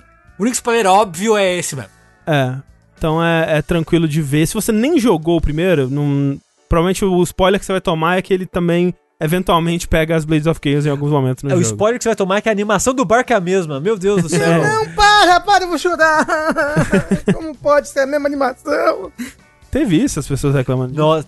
É, algum otário pegou a animação do barco do primeiro. do jogo anterior, no caso, e a animação dessa, que é a incrível, mesma animação. Incrível. E tava criticando, falando que o jogo vai ser uma merda e blá blá blá. E a, e, eu, e a internet pegou a voz dessa pessoa e colocou na, e amplificou. nas alturas. Que nem a gente tá é, não, agora. mas é, mas é, era um perfil, a, a, não era um perfil de sátira, era uma pessoa séria que poderia ser uma sátira num mundo melhor que o nosso, uhum. mas era um desses perfis assim, tipo, ultra fã do Xbox, entendeu? E aí ah, ele resolveu falar que o jogo vai ser um lixo porque estão reciclando tudo, olha essa animação que é igual. Esses feministas Vale dizer que uma coisa é o que o, por exemplo, o Homem-Aranha e o Wolverine vão ser exclusivos de PS5, né? Que eles vão lançar lá na frente. Mas esse God of War, por exemplo, ele ainda é cross-gen, né? Então ele ainda vai sair pro PS4. E mesmo assim, assim, o que eles mostraram realmente parece é, uma versão um pouco mais bonita do, do, do, outro jogo. Mas o outro jogo já era muito bonito, né? E, é. Então o que eles mostraram aqui me, me impressionou bastante, assim, especialmente na, na direção de arte dos ambientes, né? Porque mostra, por exemplo, alguns ambientes do primeiro jogo, só que agora congelados, né? E outros ambientes que eles mostram bem bonitos, assim, com aquela água cristalina e cidades, né? Que não mostraram muita gente nas cidades, mas já é mais do que tinha, né? No, no, no primeiro, que ele tinha muito aquela vibe de um lugar abandonado, assim. Você raramente via outras pessoas. E nesse, pelo menos, dá pra ver um, um civil subir na escada ali no, no, num cenário. Espero que signifique que a cidade vai ter um pouco mais de vida, assim. E que mais? que mais que vocês acharam? Vocês ficaram empolgados? É, acontece, o que eu tava falando antes, quando eu, quando eu assisti o trailer, aconteceu algo parecido com o que aconteceu com, quando eu assisti o trailer do Matrix, que tipo, nossa, eu, eu não sabia que eu me importava tanto assim, né? E aí voltou todos aqueles sentimentos, né? Tipo, quando a gente gravou o, o Dash de, de, desse God of War, que a gente ficou especulando sobre a história e tal. E voltou todas aquelas teorias, aquelas dúvidas e as possibilidades, né? Porque eles mostram já alguns personagens novos que depois eles já, já deram os nomes e tal. E, por exemplo, a menina que aparece no final do trailer é a tal da. Angriboda. Angriboda, Angsboda, é, né? É Dependendo da sua pronúncia nórdica aí. Né, que a gente até comentou sobre ela no, no, no Dash, na possibilidade dela aparecer e tal. Sim. E é muito interessante, né? O, o, sabendo o papel que ela, que ela. Exerce na mitologia. Que ela exerce, né? Na mitologia nórdica, é. exato. Mas o curioso é que a gente especulava que, dada a suposta possível grandiosidade dos acontecimentos, a gente achou que ia dividir em três jogos, né? Exato. E já falaram que esse vai encerrar o God of War nórdico. O que é, o que é interessante para mim, porque aqui talvez. É porque é foda falar sobre esse jogo. Não pode dar spoiler. Não, mas olha só, sem dar spoilers. Talvez encerre a mitologia nórdica, mas a trilogia se encerre em outra mitologia. Ou, ou, ou então, ou então sejam, vão ser quatro Volta jogos. Volta pra Grécia. Mas é isso que eu tô, que eu tô pensando. Porque, assim, Talvez. Assim, porque, por exemplo, eu imaginava, né? Porque o final do, do primeiro jogo é uma cena que aparece aí, né? Que é aquela cena do, do Thor chegando, né? Eu imaginava, pô, o segundo jogo vai ser o vilão, vai, o grande vilão vai ser o Thor, né? O, um, o foco da história vai ser talvez no, no Thor. Mas, tipo, se eles vão encerrar a, a mitologia nórdica, significa que, porra, Odin tem que aparecer em algum momento. Uhum. Né? Ou, ou, ou não, André. Talvez, como eu falei, encerre a mitologia nórdica, mas a, a história continue em outra mitologia. O Odin não morra, mas é, ele continue sendo um vilão em outro lugar, sabe? Talvez. É, é tipo, não é, alguns, é, alguns personagens dessa história vazem viagem Isso. pra outra mitologia. Mas assim, é, é, saber que eles querem encerrar essa história aí me deixa até mais empolgado, porque Muitas vezes a gente vê trilogias que são trilogias porque ah, a trilogia, norma é, tem que ser três. Tudo tem que ser trilogia, né? É. Então saber que eles conseguem já vislumbrar um final pra, pra essa história aí me empolga. Outro detalhe que foi revelado também, é, quer dizer, já, já se sabia antes, mas foi confirmado, né? É que o Cory Barlow, que foi o diretor do primeiro jogo, não vai dirigir essa sequência, né? Quem tá dirigindo a sequência é o Matt Sophos, e o Cory Barlow que tá trabalhando, né? Como ele já tinha dito antes, tá trabalhando num. Aliás, como ele já tinha dito que gostaria, né, antes, é. ele tá trabalhando numa nova IP aí, numa nova propriedade pra Santa Mônica. E aconteceram algumas coisas curiosas aí. É o Eric Williams, desculpa. É isso aí. É. E você viu que eles vão manter o esquema de um take só, né? Que você queria que mudasse pra queria eles. Queria que mudasse, é, queria que mudasse. Ó, o chat tá me corrigindo aqui que não é o Matt Sophos, é o Eric Williams. Então estou corrigido aí. Não é o Matt Sophos que tá dirigindo, é o Eric Williams. Mas de fato é que vão manter essa coisa do, do um take só, que eu acho que em alguns momentos do primeiro foi, foi um pouco, ficou um pouco forçado. E por mim não, não faria falta se não tivesse aqui. Mas aconteceram algumas coisas aí sobre o. A, na repercussão do que eles mostraram, né, sobre o jogo. Primeiro foi a reação das pessoas pra aparência do Thor, né? Que Sim, mostraram o Thor pansudinho ali.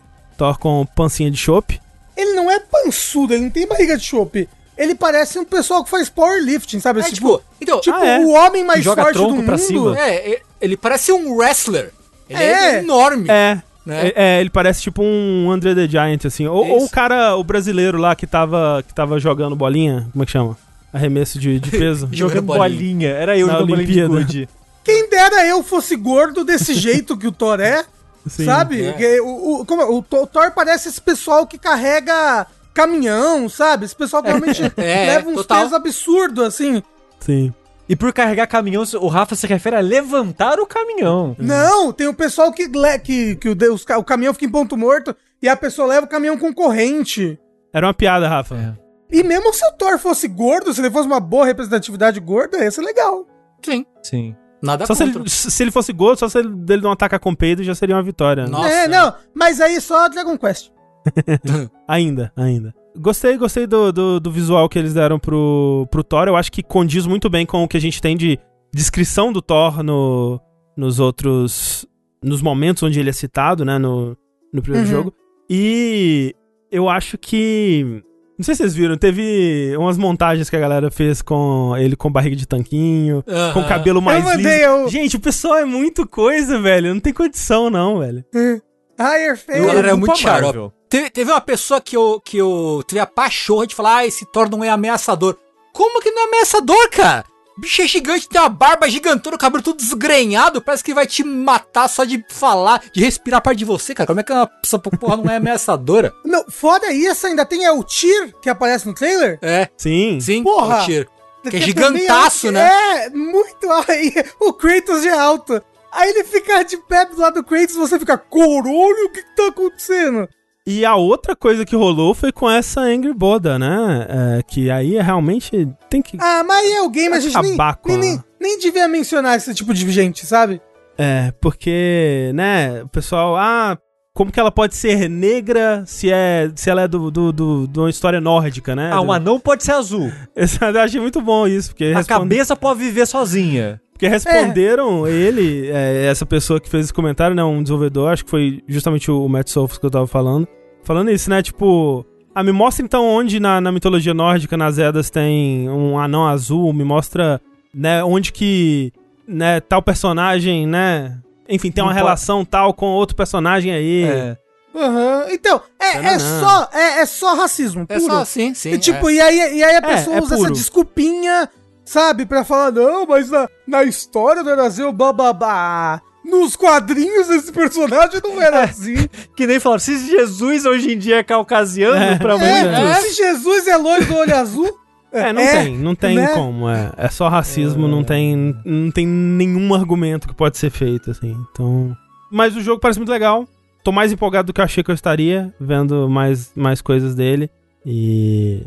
Lança ano que vem, né? É, eu, eu acho que, sinceramente, não precisa mudar muito com relação ao, ao segundo jogo, não independente dessa coisa de, de ah, animações são as mesmas, que isso é uma, uma tecnicalidade que, que, que, existe por outros motivos. Mas assim, o jogo não precisa mudar muito em termos de gameplay, eu acho, para continuar sendo um jogo ótimo, sabe? É, não, se, se eles conseguirem de alguma forma fazer uma evolução do que foi o God of War 1 pro 2, na época, pra mim, porra. Porque o do, do 2 pro 1, né, lá, o, o 2007 pra, pro de 2005, eu acho mudou pouca coisa. Tipo, eles adicionaram alguns golpes, adicionaram aquele, aquele parryzinho, né? Que era é. muito bom. Mais armas. Mais armas e tal. E ficou muito melhor, mas... Em, mas a base é a mesma a, Em cima da mesma base, né? E eu fico, eu fico me perguntando como é que vai ser. Se vai ter um esquema meio Metroid de perder tudo. Porque no trailer mostra ele usando vários combos e ataques que já tinha no jogo original. Uhum. Eu imagino que vai colocar coisas também nesse. Uhum. Será que você já começa com toda a carga de combos do jogo anterior, de o, cara? O 2 ele meio que fez isso, se eu não é, me engano. O 2 você começa com todos os poderes, ah, é, mas tem um reset. Isso, logo, na, logo no prólogo você, perde tudo. Ah, é que você toma, né, uma espadada no bucho, não é? Isso, é o você seu, morre, suga é. seu poder. É. Enfim, é, eles vão dar um jeito. Eles vão, vão ter uma. O Kratos vai tropeçar e vai bater a cabeça e uhum. esquecer tudo. Isso. Talvez, inclusive, tipo, você nem tenha Blade of Chaos no começo, sei lá. Ah. O Atreus penhorou pra comprar um MacBook, era, é porque, assim, isso, isso. É porque são muitos anos depois, né? Se eles disserem assim que o Kratos passou esse, todos esses anos sentado comendo bolacha, Pronto. Talvez vai. Ah, perdeu a prática, ah, né? Tô meio enferrujado. É. De novo. Ah, não, é de novo não, porque, tipo, ele sabe que vem coisa por aí. Ele tava. ele tava antecedendo que não tinha acabado essa história. É, ou, é, ou pode ser o contrário, ele usa os Blitz of Kill só no começo do jogo. Depend, dependendo, de, repente, é. né? É, então, sim, sei sim. lá, tem que, ver, tem que ver isso aí. Tem que ver isso aí. Vamos lá então pra mais notícia aqui, Rafa, mas não saindo muito do, do tema PlayStation, né? Porque é, agora a gente tem que falar de um jogo que não apareceu nesse evento, mas que foi anunciado há algum tempo aí e adiado recentemente, né? Ele era para ter saído aí no, no final do ano e foi adiado para o começo de 2022, que é o nosso amigo Horizon Forbidden West. Outro jogo que as pessoas ficam chamando o personagem de gordo. Nada a ver, né? A pessoa não pode ter bochecha mais. É. Imagina ter bochecha. É. O jogo foi adiado para 18 de fevereiro. Uhum. Horizon. E ele é um jogo que, como vários jogos agora do começo da geração, até porque ninguém consegue comprar um PlayStation 5, é um jogo que vai ser lançado em ambas as plataformas. Tá? Vai ser lançado tanto Play 4 quanto Play 5. E aí, o negócio é, a Sony, a princípio, ela disse assim: olha, vai ser de graça o upgrade, né? Do Horizon, o do novo Horizon do PS4. Se você quiser dar um upgrade pro do PS5, é de graça. É, não só o Horizon, né? O Jim Ryan, que é o senhor Sony, ele deu entrevista falando que todos os jogos eles teriam esse, esse caminho, né? E, obviamente, depois ele voltou atrás falando, não, a gente estava se referindo só aos jogos da, da, janela de lançamento, né? Mas, aí depois eles falaram, ou, oh, quer saber? Não. Vai ser 10, 10 real, 10 real, 10 dólares. Vai ser 10 dólares pra você dar upgrade do, do seu Horizon do PS4 PS5. E as pessoas falam, mas porra, mas você falou que não ia, não ia ser 10 dólares. Sony, sua filha de uma puta. E aí, e aí a Sony falou: Ah, quer saber? Então o Horizon vai ser de graça. Mas fica atento, porque os próximos vai ser 10 dólares, hein? Mas detalhe, detalhe. Antes não tinha upgrade do PS4 pro PS5 pago. Tipo, ah, vou pagar 10 real aqui pra dar o upgrade. Não tinha, não. Antes não tinha um, Uma um, rota. É, uma rota. O que você poderia fazer para ter acesso às duas versões PS4 e PS5 é comprar um jogo que custava 80 dólares. É, a partir de 80 dólares, né? Que são as versões é, especiais nossa. que, tipo, ah, vai até 200 e tantos dólares lá, é. dependendo do quão especial fosse a versão. Que aqui no Brasil, mais de 400 reais. Yes! Então, nesse caso, se você, tipo, ah, eu não quero comprar as duas versões, eu só tenho um PS4. A pessoa lá foi lá, comprou o PS, é, né? Comprou o jogo de 60 dólares. Aí passou, sei lá, um ano, não sei. Comprou um PS5. Putz, queria rejogar Horizon. Gostei. Não tem versão do PS5. Tipo, e não teria como você pagar esse upgrade também. Você teria que ter comprado aquela versão que te dava acesso é. às, às duas versões ao mesmo tempo. Tipo, é, isso é, algo é que a gente viu o eles. Homem-Aranha, né? Oi? O Homem-Aranha, o Spider-Man, o primeiro, um, você só consegue jogar o primeiro jogo, ele só tem versão de PS5 numa versão especial dele, né? Uma edição É do Miles Morales que vem com ele. É, isso, isso mesmo. Uma edição Sim, do Miles é. Morales que vem com eles. Senão você não consegue, você não tem, não tem como comprar o Homem-Aranha de PS5. É, mas pelo menos nesse caso, né, você tá pagando um, um, valor bem abaixo do que você pagaria normalmente se você estivesse comprando só ele. Tipo, é, é como se. Acho que o, o Miles Morales sem ele é 40 dólares, um negócio assim, e com ele é 60. Algo eu assim, acho que é, é isso. Então, mas, mas e se eu quiser jogar só o Homem-Aranha? Eu tenho um PS5 e eu quero jogar só é, o não, de fato, concordo é. com você. Eles tinham que dar essa opção, com, com, com, certeza. É. E eles estavam tentando fazer algo parecido também com, quando eles fizeram com o Ghost of Tsushima, né? Que, tipo, primeiro ele. ele... Tentaram dar uma escapulidinha ali, porque, tipo, a gente comentou sobre isso, né? Que o Ghost of Tsushima, quando ele lançou essa versão do diretor agora, ele, tá, ele tinha um caminho, né? Que, tipo, se você tem a versão é, normal no PS4 e você quer ir pra versão Director's Cut no PS5, você paga 20 dólares. E se você tem a versão Director's Cut no PS4 e quer ir pra Director's Cut do PS5, você paga 10 dólares.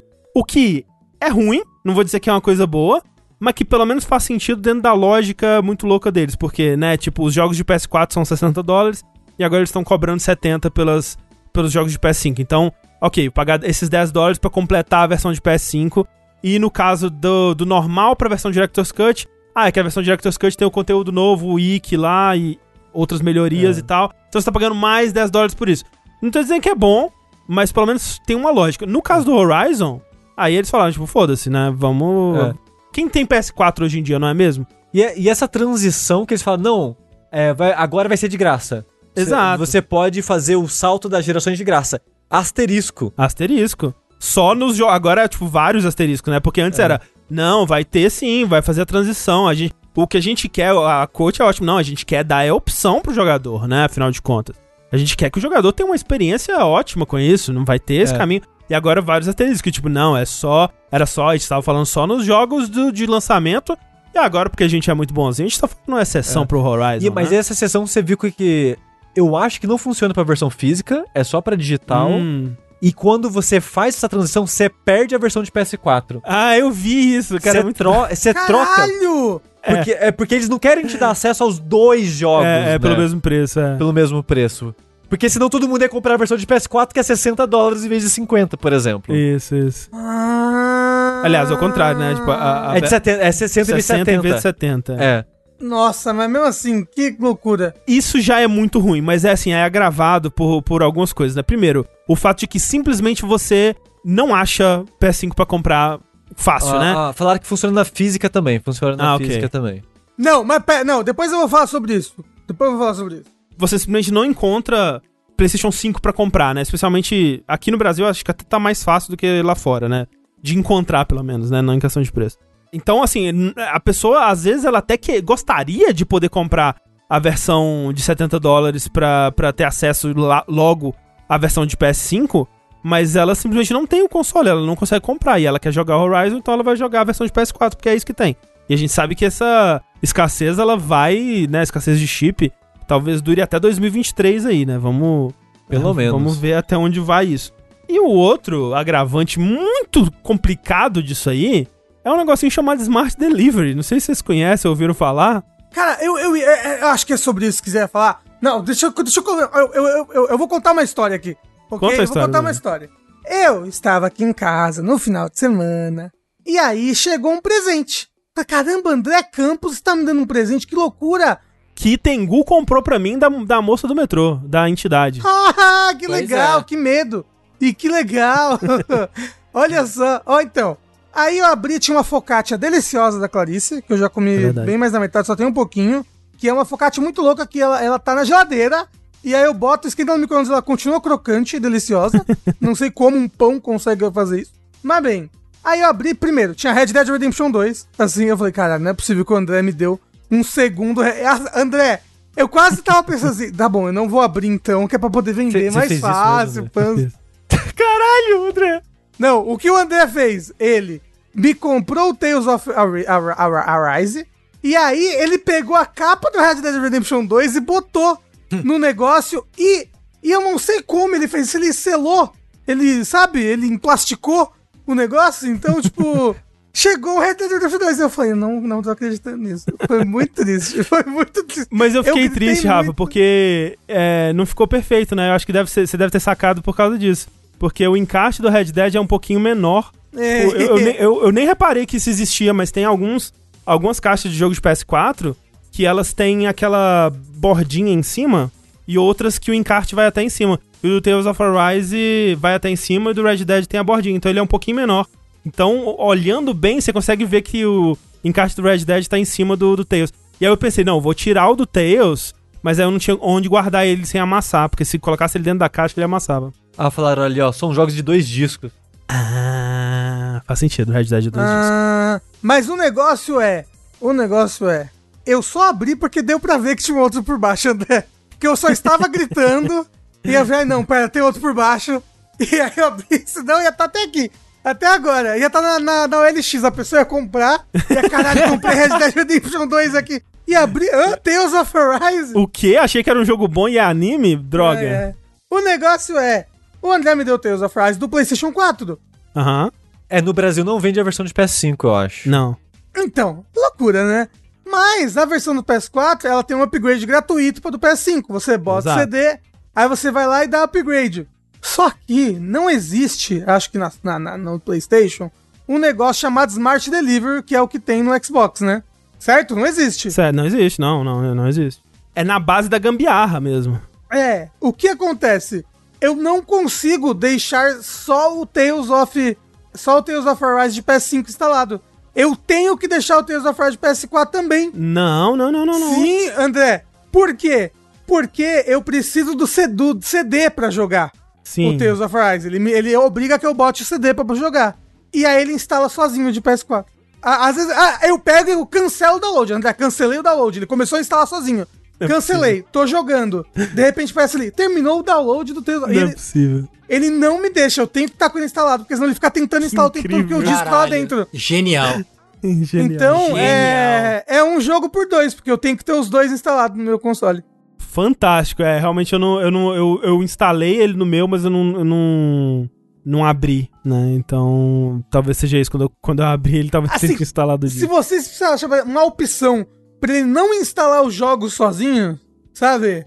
Talvez tenha, talvez tenha uma opção. Mas olha, que, queria muito. Que ele ainda instala, ainda faz um download de 30 GB, né? Pra quem não, tá, não sabe, esse Smart Delivery é o lance do, do, do, da Microsoft aí de, tipo, garantir que qualquer coisa que você comprar, ela vai ser acessível em todas as plataformas. Você vai sempre jogar a melhor versão possível daquilo, dependendo da plataforma que você tiver. E o fato é que, tipo, mesmo ignorando o fato de, de Game Pass, né? Porque se você co coloca Game Pass, fica ainda mais é, injusta a comparação. Mas se você comprou, vamos dizer, que você comprou Halo.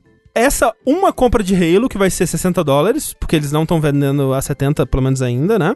Ela te dá acesso ao Halo no Series, no One e PC. Tipo, Caralho. a mesma compra. Isso para qualquer jogo, é sem questionar, não é? Não tem que ficar vendo, ai, qual versão que eu vou ter que comprar? Será que vai ter update? Você comprou a porra do jogo? Acabou. Você vai ter a melhor versão daquele jogo na plataforma que você tiver. E, velho, não tem condição isso, pelo amor de Deus, Sony. Acorda pra cuspir, pelo amor de Deus, acorda pra vida. O que que tá acontecendo? Oh, o pessoal do chat tá Soberba. tá falando que, que depende do jogo. Tem jogo que ele fica tentando instalar a versão de PS4, tem jogo que não. O Espantalho falou que tem um jogo dele que aconteceu também. Caralho, não sabia disso. É, é. é realmente na base da gambiarra. Tipo, é, no, é no começo você tinha que tomar muito cuidado, porque senão você tava baixando a versão de PS4 sem querer. Não, uma coisa que eu tenho que tomar muito cuidado para não comprar os DLCs do de PS4 sem querer. Caralho, Sabe, imagina, não comprar o de PS5? pois é. É não, e, aí, e, e, pra cara. começar o jogo, é o mesmo executável, né? E como o CD é o de PS4, ele sempre quer executar o de PS4 primeiro. Então eu tenho que ir lá nas opções e botar, não, é pra, é pra jogar o de PS5. Caralho. O Will, o Wills Acosta aqui disse, eu joguei Control inteiro achando que era versão de PS5 que era de PS4. Caralho. Porque Aí, não ó. é claro não, qual, qual versão não você é tá claro. jogando. Especialmente no começo, eles deixaram um é. pouco mais claro depois de alguns updates. É, e ainda não saiu o último, né, que tá em beta, que é um que vai ficar mais claro ainda, uhum. vai escrever na, no menuzinho deles lá qual que é a versão. A Sony realmente tá de palhaçada, né? Tá de palhaçada, tá total de palhaçada. Não faz sentido. Mas é, é, essa é a situação do Horizon agora. Eles vão fazer essa transição, então, do PS4 pro PS5 sem volta. E todos os jogos a partir de agora, exclusivos da Sony, né? Do estúdio, do PlayStation Studios, vão ser 60 dólares no console, 70 no outro e a transição 10 dólares. A não ser que eles comecem a criar outra palhaçada que tem que pagar a versão deluxe. Ou, ou sei lá, né? Funcionou a internet chorar. Se passa a internet chorar bastante, né? Eles façam outra coisa aí, não sei. Não. Mas quem foi comprado então por esse grupo de palhaços, Tuxi? Quem foi comprada por esse grupo de palhaços foi a Fire Sprite. E recompradas, basicamente, né? É, basicamente. Assim, a compra, obviamente, tem um consenso, né? A, a Sony não chega, joga o dinheiro na sua cara, pronto, você é meu, né? Mas eu fico me perguntando da equipe que fez toda a transição, né, dos estúdios, porque qual é dessa Fire Sprite? Fire Sprite é o estúdio formado por ex-membros da Sony Liverpool. Que a Sony Liverpool era antigamente a Psygnosis. Isso. Que era, era Psygnosis acho que até 99, aí depois virou a Sony Liverpool, que acho que em 2012 ou 13 foi fechada pela Sony. E para quem não liga o nome do estúdio a, a, jogos e tal, a Psygnosis foi o estúdio que fez Wipeout, fez é, Lemmings, e eu acho não. que são os dois mais famosos, talvez. Lemmings? Foi, acho que... De... É. É, talvez publicado por eles, né? Porque Lemmings foi o pessoal da, da Rockstar, né? O, o DMA Design. Foi? É, antes da Rockstar ser Rockstar, eles eram Lemmings. É, quando eu tava vendo os jogos da Psygnosis, eu tinha provavelmente todos os Lemmings. Provavelmente publicado, é, faz é, sentido. É, ok. Mas é, Psygnosis é um desenvolvedor que foi muito famosa na, na, na época do, do, do, PC, né? DOS, especialmente Amiga. Muito jogo pra Amiga. É, aí no comecinho é, do... Shadow of the Beast. Hum... Aí no comecinho da geração do PS1, a Sony já um, opa, papou o estúdio ali. Isso. E virou um jogo, um estúdio de corrida desde então, basicamente. Uhum. Porque começou a fazer os wipeouts pra, inclusive de Playstation, e começou a fazer Fórmula 1. Quando você vai ver os jogos, quando ela já mudou o nome, né, pra Sony Liverpool, é só Fórmula 1 e Wipeout. É só basicamente isso, assim. Uhum. Até ser fechada, acho que em 2013, se não me engano, aí parte do estúdio saiu e formou essa Fire Sprite, que continuou trabalhando com a Sony, né? Ela, eles trabalharam como equipe de suporte no Play 1 e no Play 1 VR, que era é, é, o jogo de onde vieram os robozinhos, né, do do PS4, né, que, que viraram vinha... que viraram o Astrobot lá dos jogos Astrobot. Exato, que era a, o, o, software, digamos assim, jogo que já vinha instalado nos PlayStations 4, né, para você Acho que não vinha instalado, mas você podia baixar de graça na PSN, que era para usar a câmerazinha, a realidade aumentada, brincar com os robozinhos de tirar eles do controle, colocar no controle, essas coisas. E depois quando eles lançaram o headset VR, tinha também um playroomzinho ali para você testar o ambiente VR. E depois disso, eles basicamente foram fazer jogos em VR. Uhum. É um estúdio que começou a fazer muita coisa de VR. E aí que vem a parte mais interessante ou intrigante para mim. É. Que é, esse estúdio que tá se especializando desde a formação dele em coisas de VR, a Sony comprar eles dá a entender que a Sony tá investindo no estúdio de VR, né? Sim, junto, junto com, né, o, né, os anúncios anteriores aí do, do PlayStation VR 2 e tal. Eu achei até engraçado, né, que eles avisaram, ó, esse PlayStation Showcase aqui não vai ter jogo de VR, hein, gente? Eu sei que vocês estão, nossa, hum. todo dia Super, essa porra me é. perguntando, todo mundo querendo saber quando que vai ter o próximo joguinho de VR, né? Não vai ser nessa daqui. É, eles quiseram deixar bem claro. Ninguém, ninguém queria saber, mas. É... é eu, eu, eu quero um. É, né? Mas a gente um tá. Headset. A gente é uma grande Não, exceção. Eu, eu sei assim. que a gente é 0,0001%, mas. Mas é. Mas eu queria um headset VRzinho, sim. Ah, adoraria, adoraria. É, assim, eu, o que eu queria mesmo era jogar os jogos de, do, do PS4 VR no meu PC. Era o que eu queria. Gostaria é, porque você já também. tem ele, né? Eu não tenho headset VR. Então Mas eu... você tem o do André, uai. E daí que ele tem conjuntivite? Mas eu quero um no PlayStation pra jogar Deracine. Ganhar troféu, Rafa. Ah. Tem como ganhar troféu de platina no PC, Rafa? Desculpa, esqueci desse detalhe, gente. Esqueci. É, mas é isso basicamente a notícia, né? A Sony comprou aí. E assim, ó, parte da notícia também é Sony seguindo o caminho de comprar estúdios, né? É, porque tava, tava rolando rumores aí de que é, iria, a Sony iria anunciar algumas aquisições recentes, a né? Bluepoint não foi oficializada até Ainda agora, não né? foi, é. Tava- Vazou as imagens lá, mas não foi oficializada ainda, né? É, então, a essa altura, talvez não aconteça mesmo, né? Vai saber. Ah. Não, e se eles na verdade estão guardando pra anunciar a compra com o anúncio de um próximo exclusivo aí já? É possível. É, Faria talvez, sentido. é possível, faria sentido. Mas é. O que mais você me conta, Sushi, do mundo dos videogames? O que eu te conto, André, é que Midnight Suns, um jogo que a gente falou no último vértice de notícias, Hum, a gente até comentou, olha, vai ter gameplay daqui amanhã, né, da gravação desse podcast. sim. E teve, tipo, trailer de gameplay, já teve streaming sabe, de uma, duas horas com o dev jogando e falando do jogo. E já teve a decepção geral da nação com o jogo. Nossa, Mas ah, o que, eu que fui, é esse eu, Midnight Suns? eu fui baixar o, o, o trailer dele e a barra de dislike me deixou triste, viu? Eita. Midnight Suns é aquele jogo de, de bata- combate tático que a gente falou aqui alguns vértices atrás da Firaxis, é, no universo Marvel. Que a gente chamava de Marvel XCOM. Lembra quando a gente Ah. achava que ia ser XCOM? Pera, me conte mais, o que aconteceu com isso? Então, o que aconteceu é que é o seguinte, que a gente descobriu desde então, desde o último vértice, que esse jogo, ele é tático, ele vai ter essa parada de posicionamentos no mapa, num cenário, com combate por turno, com seleção de ações, porém, em vez de você Ficar É. pensando nele. É, em, em vez de você ter um personagem ali que vai ter, ah, esse personagem tem essa, essa, essa e essa habilidade, com esses cooldowns e tal, se é algo fixo, o jogo ele vai ser um deck builder.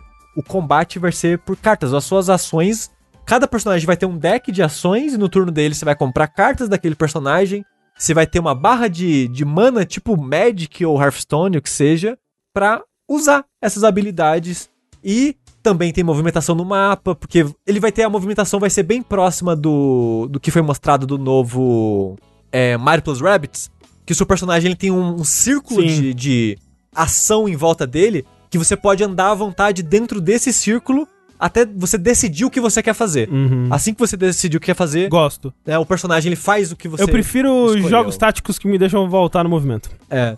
E, e eles falaram, né, na- no gameplay comentado que eu falei. Essa área de movimentação, você pode andar à vontade até você fazer alguma ação. Assim que você fizer alguma ação, confirmou. Esse, é- esse é o seu movimento. Então ele é esse meio que híbrido de um deck builder com esse jogo tático em, por turno. Porque ele tem essas paradas de, ah, você tem, sei lá, duas ações por turno, você tem uma movimentação por turno, você tem, sei lá, uma habilidade especial por turno. Ele tem essa estrutura que você esperaria de um jogo tático, porém a maneira das ações vem através do deck de cada personagem. Uhum. E esse deck você vai montando ao longo do jogo, conforme. Pelo que eu entendi, conforme você vai avançando no jogo, você vai abrindo busters, packs dentro do próprio jogo. Diz eles que não vai ter microtransação. É, eles confirmaram isso, que o que vai ter de microtransação é coisa... Cosmética. Cosmética, né? É, o- esses packs Um- é, é do jogo, da progressão do jogo. Espero que tenham pelo menos uma roupinha de AJ pra cada personagem. Sim. Espero que não, pela sobrevivência do site. E você vai montando o deck dos personagens com, essa car- com essas cartas que você vai conseguindo durante a progressão do jogo. Então, eu entendo, eu, eu, eu mesmo, eu vou, defend vou tentar defender esse jogo aqui daqui a pouco. Mas eu entendo a decepção porque eu me decepcionei um pouquinho. Hum. Porque a gente tava numa expectativa de ser algo muito específico e não era o que a gente imaginava que seria. Apesar de ser algo semelhante. E aí, eu tento defender aqui. Eu, desculpa, eu vou fazer um mini dash agora. Vocês me perdoem Ah, aí. já- lá vem. Lá eu vou. Eu, eu normalmente eu falo que você rápido, agora eu vou me estender. Vai, por Então já, favor. já fica. Eita aviso. porra, peraí. Essa lógica, essa filosofia, essa mecânica, mecanismo de deck builder é algo, algo que vem de board game, né? Que faz parte do jogo você criar um deck. Diferente de Magic, onde você cria o deck fora do jogo Uhum, e uhum. joga ele, Sim. o deck builder, ele chama isso porque criar o seu deck faz parte do jogo, da partida, da progressão em si. E a maneira que esses decks builders funcionam, normalmente eles são táticos. Eles são de escolhas de eu tenho tal recurso e eu vou gastar esse recurso pra ter essa nova possibilidade dentro do meu deck, meu leque de possibilidades. Às vezes a possibilidade é até pra você ter mais carta. Exato. Mais mana, é, ações específicas Ah, e Nem tal. sempre é tipo, ah, um soco. Exatamente, exatamente. E parte da graça de deck builders é essa possibilidade de como eu vou criar é o meu deck para agir. Como que eu vou personalizar, construir essa minha narrativa desse meu personagem é dentro dessa, né, mecânica que o jogo tem aqui. E você pode falar: "Ah, mas vai colocar muita aleatoriedade dentro do XCOM". Mas XCOM já tinha aleatoriedade é nos verdade. acertos, por exemplo. Vídeo aquele gif maravilhoso do cara dando um tiro de sniper na cara do alien e errando. Exatamente. E eu vou defender aqui que a aleatoriedade dos acertos de XCOM serve mais ou menos a mesma função do deck aqui. Porque jogos táticos que tem uma gama de aleatoriedade que você consegue prever os resultados, tipo, você não vai dar um tiro e seu personagem vai morrer. Tipo, ou você vai acertar ou você vai errar, uhum. por exemplo, né? ela tá lá para colocar drama, para gerar histórias, para uhum. gerar momentos. Se o XCOM não tivesse isso, ele não teria narrativas emergentes. E essa é a parte importante de aleatoriedade em alguns jogos. Eu normalmente não defendo aleatoriedade em jogos no geral, mas ainda se usa e tem gente que defende por causa disso, dos momentos dramáticos de caralho, eu acertei aquele tiro que só tinha 30%, ou fiz algo incrível com isso, assim, assim, assado.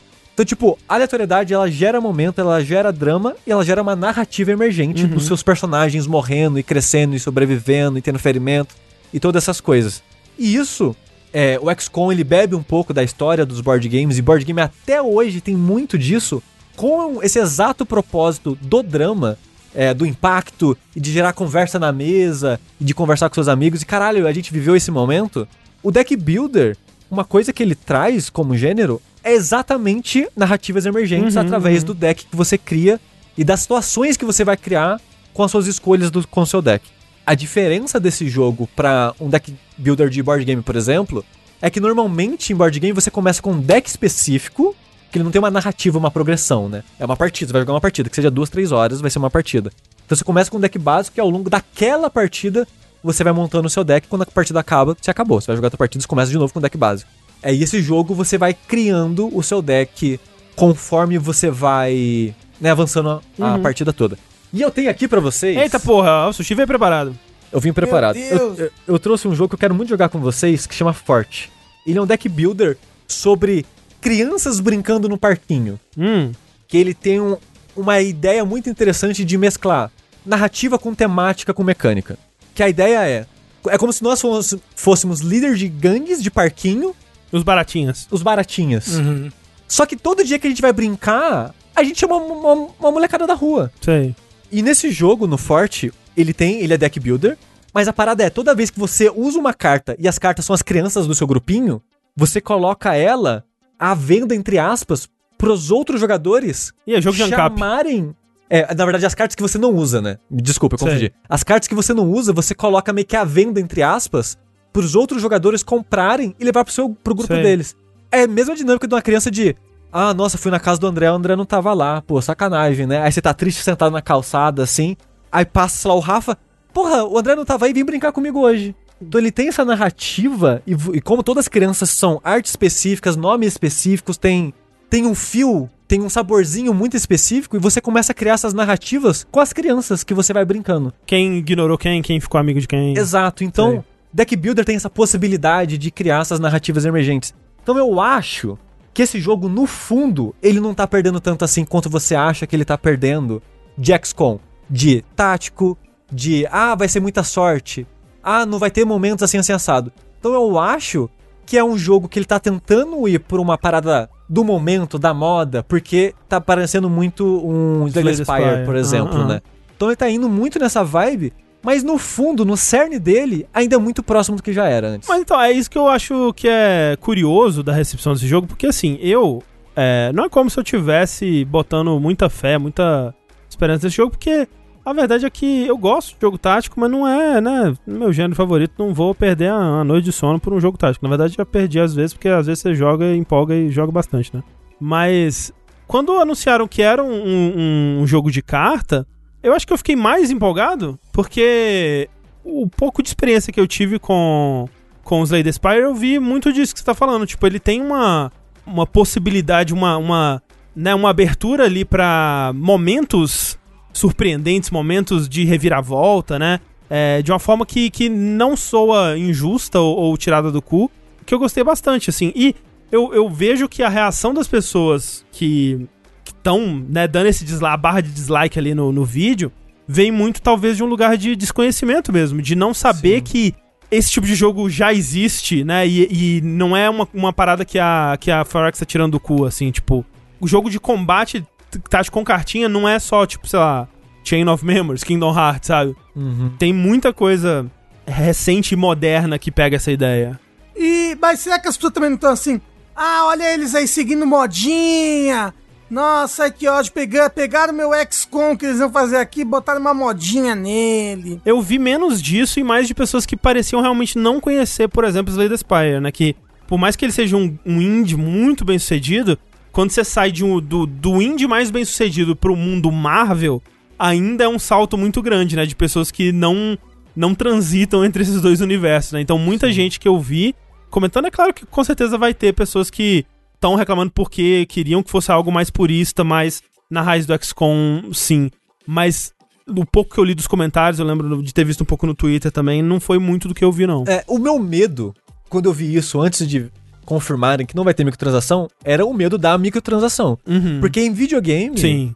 até jogos de carta, para quem tá acostumado com TCG, CCG, você pensa, é carta? É oportunidade de milcar o consumidor. Ah, sim, é. É oportunidade de fazer a pessoa comprar pacotinho, pacotinho, pacotinho, na esperança de vir um ataque 5 estrelas. Até porque a maioria do dos, tipo, dos jogos mais populares de cartas são assim, né? Que são os TCG, os, é, os Hearthstone da é, vida. Exato. Então, o meu, meu sentimento imediato foi: puta merda, fudeu. Mas quando falaram que não vai ter isso, e eu vou acreditar no que a pessoa falou. É, eu acho que se eles falaram é porque não vai é, ter. Eu fiquei um pouco mais calmo. Eu fiquei. A minha decepção vem do que não era do que eu esperava, mas não do que eu não tô empolgado ou que eu não acho que vai ser legal. O uso. Mas eu fico curioso como é que vai ser. Mas sabe o que, que, que eu não gosto de deck builders? É que eu, eu, eu sou muito ruim, eu acho, nesse negócio de pegar e montar um deck. Toda vez que eu joguei. Como é que chama, Tengu? Quando abre um bando de, de booster e aí joga ali na hora? É, é vício. Draft. Draft. draft. É. Toda vez que eu joguei draft, eu só tomei no cu. Toda vez. É que depende também, sim, qual é o tamanho do seu deck, qual é o número de cartas que existem, sabe? Como é que é o gerenciamento de recurso, da mana que você vai ter para usar. Então tem muito. Tem muita variável e talvez por ser um jogo não de, de deck building, mas um jogo de estratégia com deck building, talvez eles peguem mais leve nessa questão aí de você Eu acho que sim. montar é porque, o tipo, o Magic deck, né? tem o quê? 120 anos de história de carta pra você escolher ali? É. Magic, 35 anos. é. é. Ah, mas o negócio do draft de Magic também é que o pessoal que vai jogar draft já sabe tudo que as cartas daquela. Do, da, ah, daquela, sim. daquela sim. edição Expansão. faz, e aí você fica cinco anos lendo quando eles. Hum, nossa, saiu IS essa carta aqui, SS aqui. Ai, nossa, eu montei esse deck aqui. Inclusive, saiu uma carta de um milhão de reais aqui pra mim.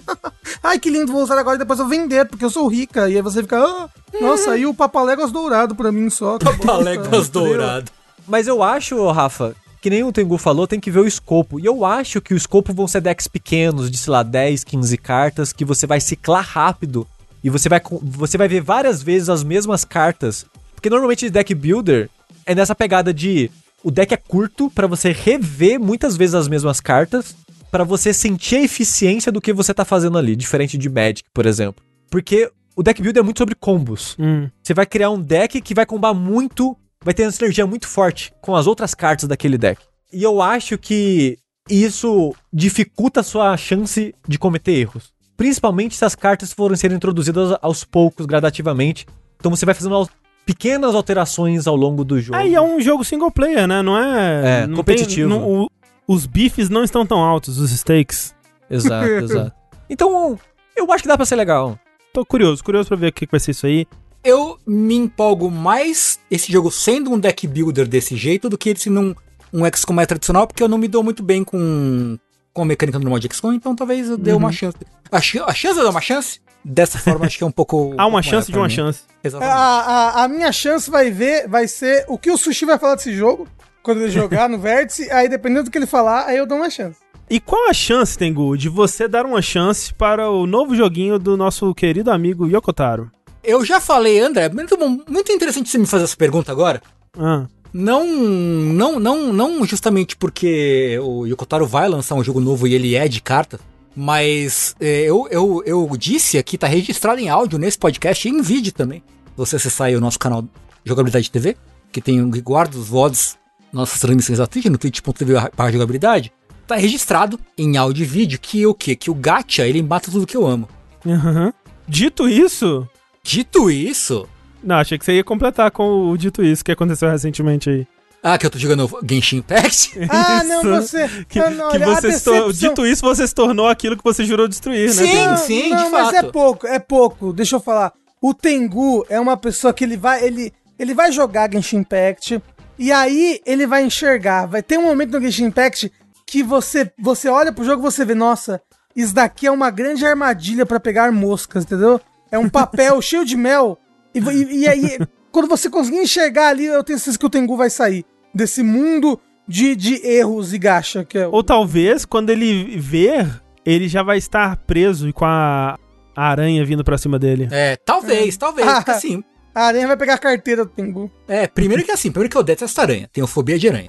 Segundo, que no primeiro momento em que eu perceber, ok, eu não tô conseguindo avançar no jogo porque é gacha, eu vou parar no mesmo instante, porque eu não tenho paciência justo, pra, justo. Pra, pra grindar. Terceiro, eu tirei a menina tenguzinha bonitinha, cara. É, então eu vou continuar jogando um pouquinho só pra poder jogar com ela, assim, porque ela é bonitinha. É, mas o que eu ia dizer é que eu tô muito conflitado, porque justamente como a gente já comentou há, instantes, o novo jogo do meu homem, meu tio, Yokotaro, é o quê? Vai ser um jogo de cartas. E não só, não só o jogo do Yokotaro, mas também é um jogo de, do, do Keiichi Okabe, que é o compositor, que trabalhou Muito em, me interessa. em uhum. não é? E produzido, produzido pelo, pelo Yosuke Saito, que é o namorado do Yokotaro, lá da Square. Não, é o Sugar Daddy, ele que financia é, o Yokotaro. É, é, Sugar Daddy é, do Yokotaro. É o Sugar Daddy do, do Yokotaro e tal. E o Kimihiko Fujisaka, que ele é, é character designer que trabalhou também em Drakengard.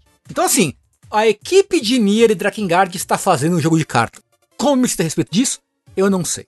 Até porque tem muito pouca informação até o momento, né? É, assim, a gente sabe o quê? Que ele não é. que Isso o próprio Yokotaro falou é, no Twitter. Que não é um jogo. So, não é um Drakengard. Uhum. E não é um jogo social. O que pra mim é tipo. É um grande. Sabe? Desviei uhum. de uma bala aí. Porque esse não, não é um jogo social, é, é, menos chance de ser gacha, talvez. É, mas a gente não tem plataforma, não tem data de lançamento, não tem. tem arte. Tem nome, não é? Não é Yokotaro? Isso, eu, isso, exatamente. Né? o, nome, o nome oficial, no caso, que não é o verdadeiro, ele é Voice of Cards The Island Dragon Roars. The Isle, The Isle Dragon Roars. É, o, o dragão da ilha ruge. Hum. A CD. Isso. É, e ele é, ele é supostamente um, um RPG tabletop feito com cartas, né? Então, hum. eu imagino algo tipo, como é que chama? Hand, Hand of, of Fate. Fate. Exato. Hum. Né? Eu, foi a primeira coisa que passou na minha, na, minha, na minha cabeça. O que pode ser muito legal, porque eu gosto muito de Hand of Fate. O do 2, especificamente, eu fui no que eu do 1, eu joguei o 2, eu acho muito legal. Então, eu acho que tem potencial, na verdade. Você acha que esse jogo vai fazer parte da Lord Nier? Diz o Yokotaro que não, né? Diz ele que não. Agora, se é ou não é. Mas até aí dá pra confiar no Yokotaro? Não sei. Não, nunca, nunca, jamais. Tem uma coisa que você precisa saber sobre o Yokotaro. Nunca confie no Yokotaro. Pra nada. zero, zero coisa. Eu queria dizer algumas coisas aqui. Um, que eu falei o tempo todo agora que cartas têm potencial de serem narrativos e emergentes. Talvez esse jogo tenha isso. E parece que descobriram, vazaram, sei lá o que, que esse jogo vai ter versão para console e PC dele também. Não tinha um negócio desse? Então, se ele for tudo isso, será. Diminui a chance dele ser gacha. Se tem gacha, gacha em console, mas acho que diminui um pouco. Diminui, diminui. O Genshin Impact que eu diga. E, e outra coisa, Yokotaro daqui a pouco já fez mais jogo para celular do que jogo pra ah, console. É, né? daqui a pouco, né? É, pois Mas é. Tem que, né? Tem pois que, é. fabricar, tem que continuar produzindo pra sociedade. É. é, continuar fazendo peça de teatro e musical. Mas assim, eu tô, eu tô interessado. Porque assim, pra ser bem sincero, a parte do Yokotaro que interessa a todo mundo é narrativa, história, personagem. Aham. Uhum.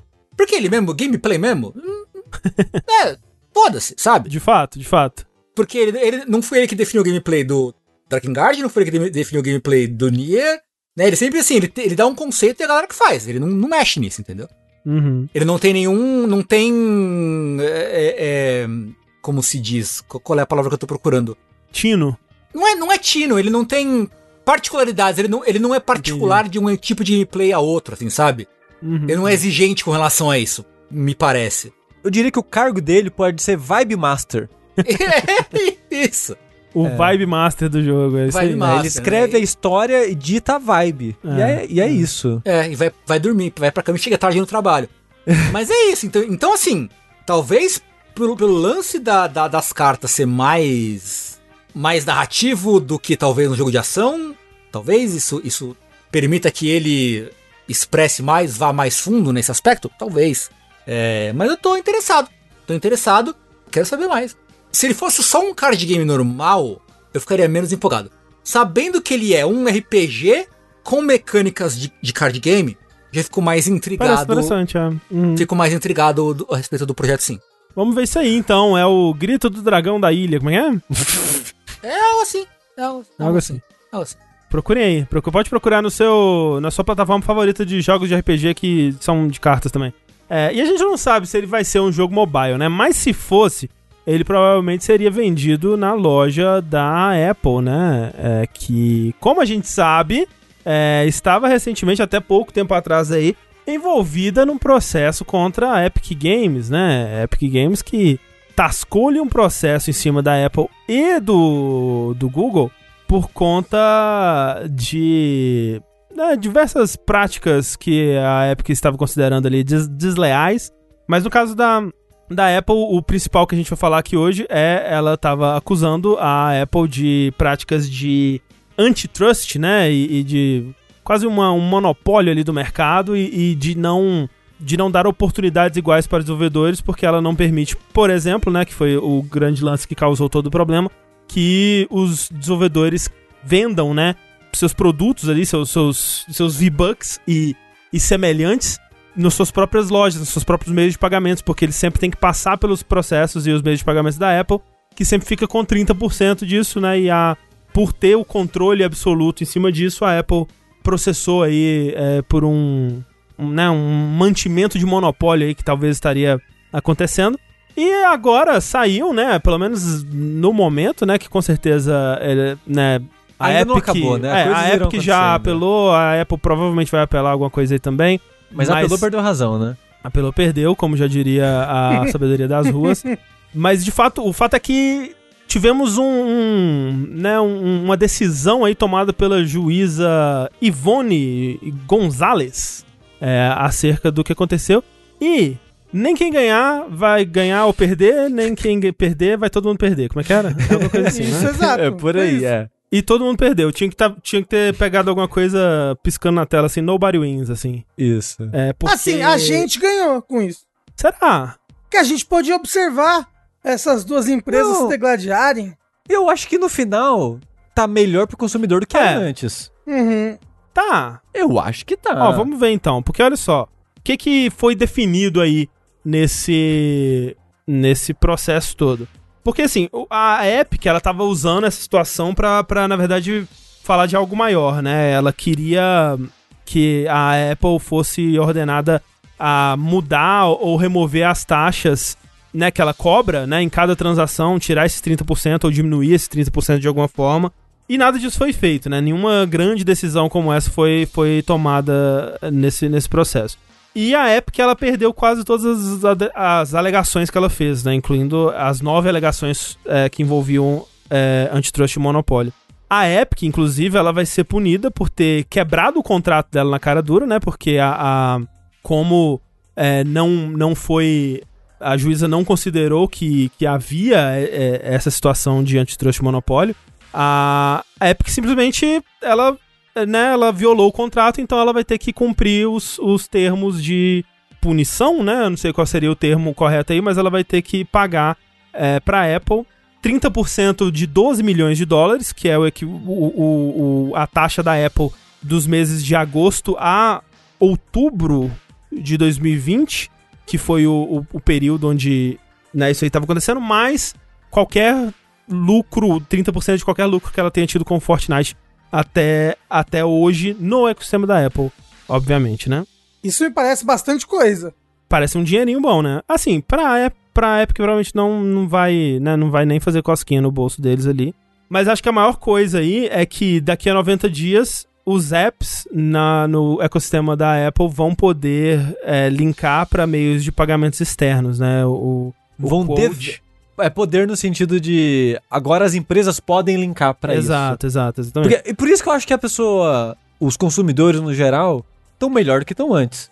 Hum. Porque antes você não tinha como fazer pagamento fora da loja da Apple, né? É. Os pagamentos tinham que ser dentro da loja da Apple, Sim. que era algo que ela fazia para oferecer o mesmo serviço mais barato, porque, afinal de contas, ela mesmo não se paga Uhum. a taxa dela. Sim, sim. Então, por exemplo, a Spotify teve que aumentar o preço porque agora todo mundo que assina o Spotify usando a App Store, 30% da sua assinatura tá indo para Apple. Sim.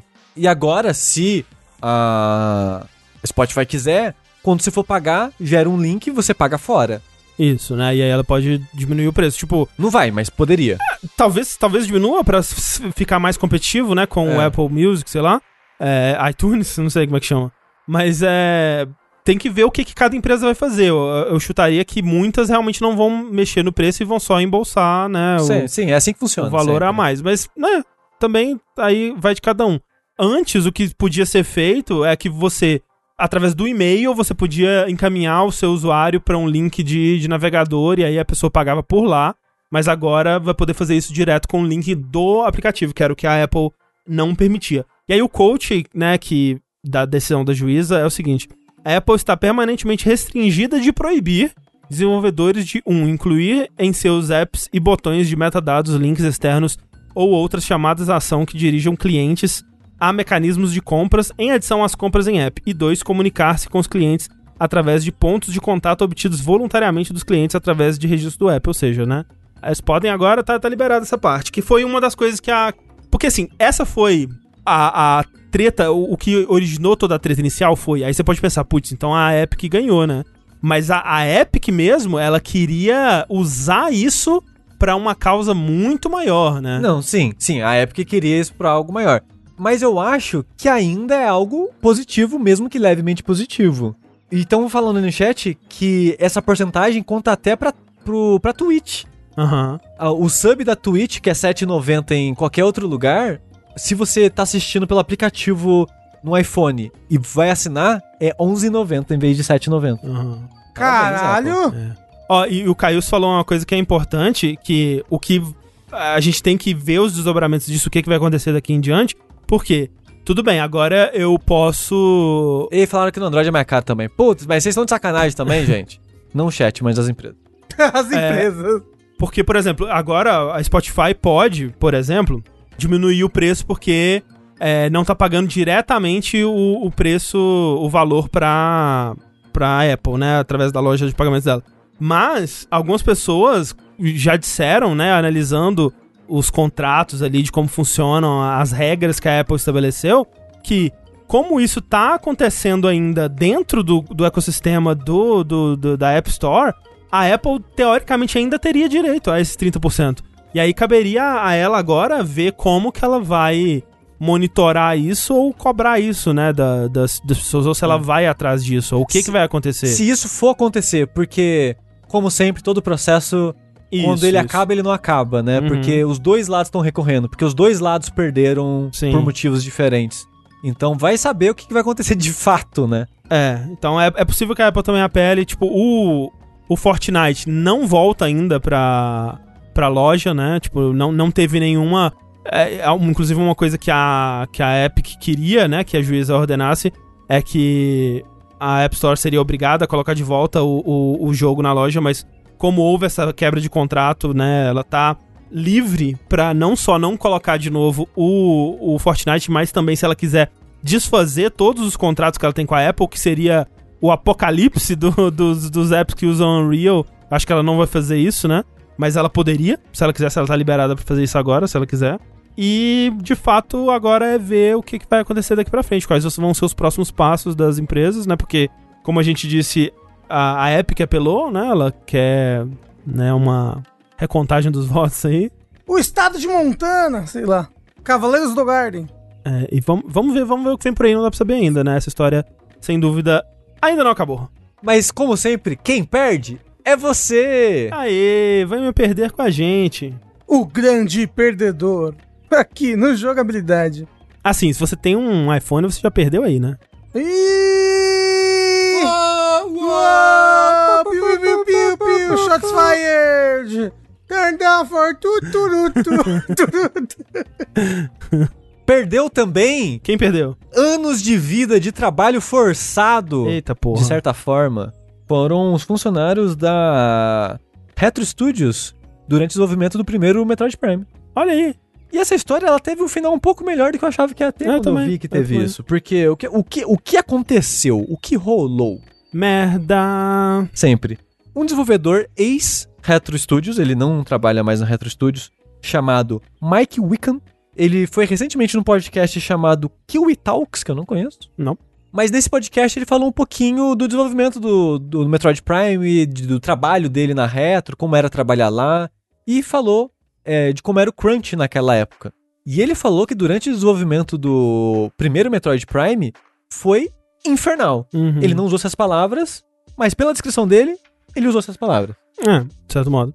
Porque ele falou que foi muito puxado, foi muito crunch, de pessoal emendar jornada de trabalho de 36 horas, 48 horas, descansando uma hora, dormindo na mesa. É, os últimos nove meses foram crunches de trabalhar 24 horas todos os dias da semana e não sair da empresa nunca mais por nove meses pro jogo sair. E parece uma delícia. Parece gostosíssimo. Parece gostosíssimo. E quando eu tava lendo essa matéria, eu pensei, puta merda, que desgraça. Mas eu não esperava que a Nintendo ia fazer uma coisa boa na vida dela. É porque a gente, a gente sempre fala, né? Tipo, pô, a gente não vê história de crunch da Nintendo, né? A gente, é. porra, né? Porque não, a gente não vê que não tem, né? É porque, é, não, é porque a gente não vê história de crunch da Nintendo porque a gente não vê história da Nintendo. Exato, né? né? Isso, a Nintendo, a Nintendo é a Disney. É uma empresa muito fechada, a gente não o sabe jogo, o que ele, eles fazem. É, o jogo ele nasce como mágica, assim, não tem É. desenvolvimento. Isso.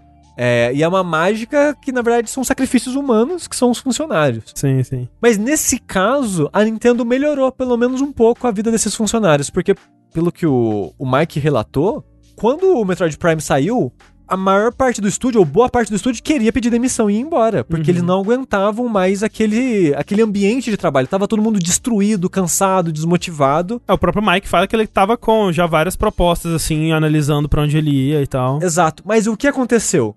Mas, não. A Nintendo comprou a Retro Studios logo em seguida. Uhum. e ela trocou a liderança do, da, do estúdio. E essa troca de liderança com uma filosofia que a Nintendo deu a entender que a Nintendo queria que esse cenário parasse de ser tão extremo assim, de crunch, e diminuíram isso. A empresa, desde então, pelo que o Mike fala, nunca mais teve casos tão graves de crunch. É, ele fala que tem, de vez em quando ainda teve, rolou crunch, né? Mas não é. Não, não como uma. né, quase parte da cultura da empresa, como a gente É. vê em muitos, muitos Exato, lugares aí. né? Era mais coisas pontuais em vez, de, em vez de algo corriqueiro, né? Que é aquela coisa, não é ideal, mas, né, quando é assim, tipo, você entende, né? Sim. É, cê- é- é tipo quando você vai fazer um trabalho É. de faculdade e acaba que os últimos minutos são os mais corridos, né? Sim. Não é o ideal, mas a gente entende. É. Sim. Mas o foda é que trabalho de faculdade, normalmente A culpa você é sua, se né? impõe isso. É. culpa é sua. Aí estão impondo sobre você. Sim, sim. É, de fato. E, e o cara comenta que a, a maneira que a Retro produzia jogos, desenvolvia jogos, era assim. Porque antes do Metroid Prime já era assim também em outros projetos. O Metroid Prime não foi um- uma exceção. E é meio triste porque isso sempre existiu, a gente só não sabia, né? Rapidão, o Flavinho tá falando que tem é, histórias da Nintendo sim, tem vários Iwata-esques. Show, o presidente da Nintendo, né? É, tipo, quando você tem Ele vai uma expor pra caralho mesmo. É, uma É. própria propaganda da, da própria empresa não é uma. É. Tipo, gosto bastante das entrevistas do Iwata-esques, né? Mas. Não é um- uma matéria jornalística sobre o negócio, sabe? Não é um funcionário que saiu e falou algo. Não. É um. É um PR. É, é um PR, é um. É, um, é, uma, é um, É um um- é relacionamento com o público exterior ali, sabe? Um- hum, Dito isso, a Nintendo sempre teve o. Ou pelo menos o que eu saiba. A Nintendo tem uma política anti-crunch. Né? Até em estúdios que são parceiros dela, o terceirizados, Sim. blá blá blá. Eles não. Não, não é saudável, eles não acham que é saudável o crunch para um jogo. Eu acho que talvez não seja nem saudável para o produto que eles queiram lançar no final, entendeu? É, é assim, e se a Nintendo ela não gosta de crunch, eu acho que ela vai mais porque ela acha que o crunch ele é mais maléfico do que benéfico economicamente. O que há muitos estúdios que que dizem isso e a gente Sim. vai falar sobre isso daqui a pouco numa próxima notícia também, de certa forma.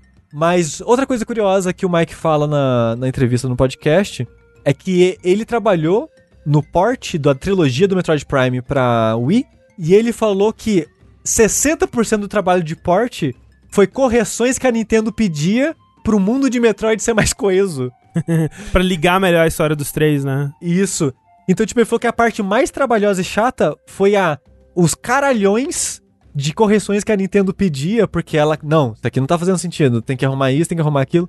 O que é um, provavelmente foi um saco para eles, mas eu acho interessante. É, demonstra um, um cuidado, né? Um, uma vontade de ligar melhor as coisas. Eu acho que desde o Zelda do 3DO, a Nintendo é, é muito mais. É, Sim. cuidadosa com a franquia delas, com o universo das franquias delas tudo sim, mais. Sim. Sim. Mas é isso. E fique a informação que Metroid Prime 4 não existe. Que isso, que isso? Existe sim, e existe porque não tem crunch. tá Pode bom? mandar sushi confirma. Sushi, sushi é, confirma. Sushi golem.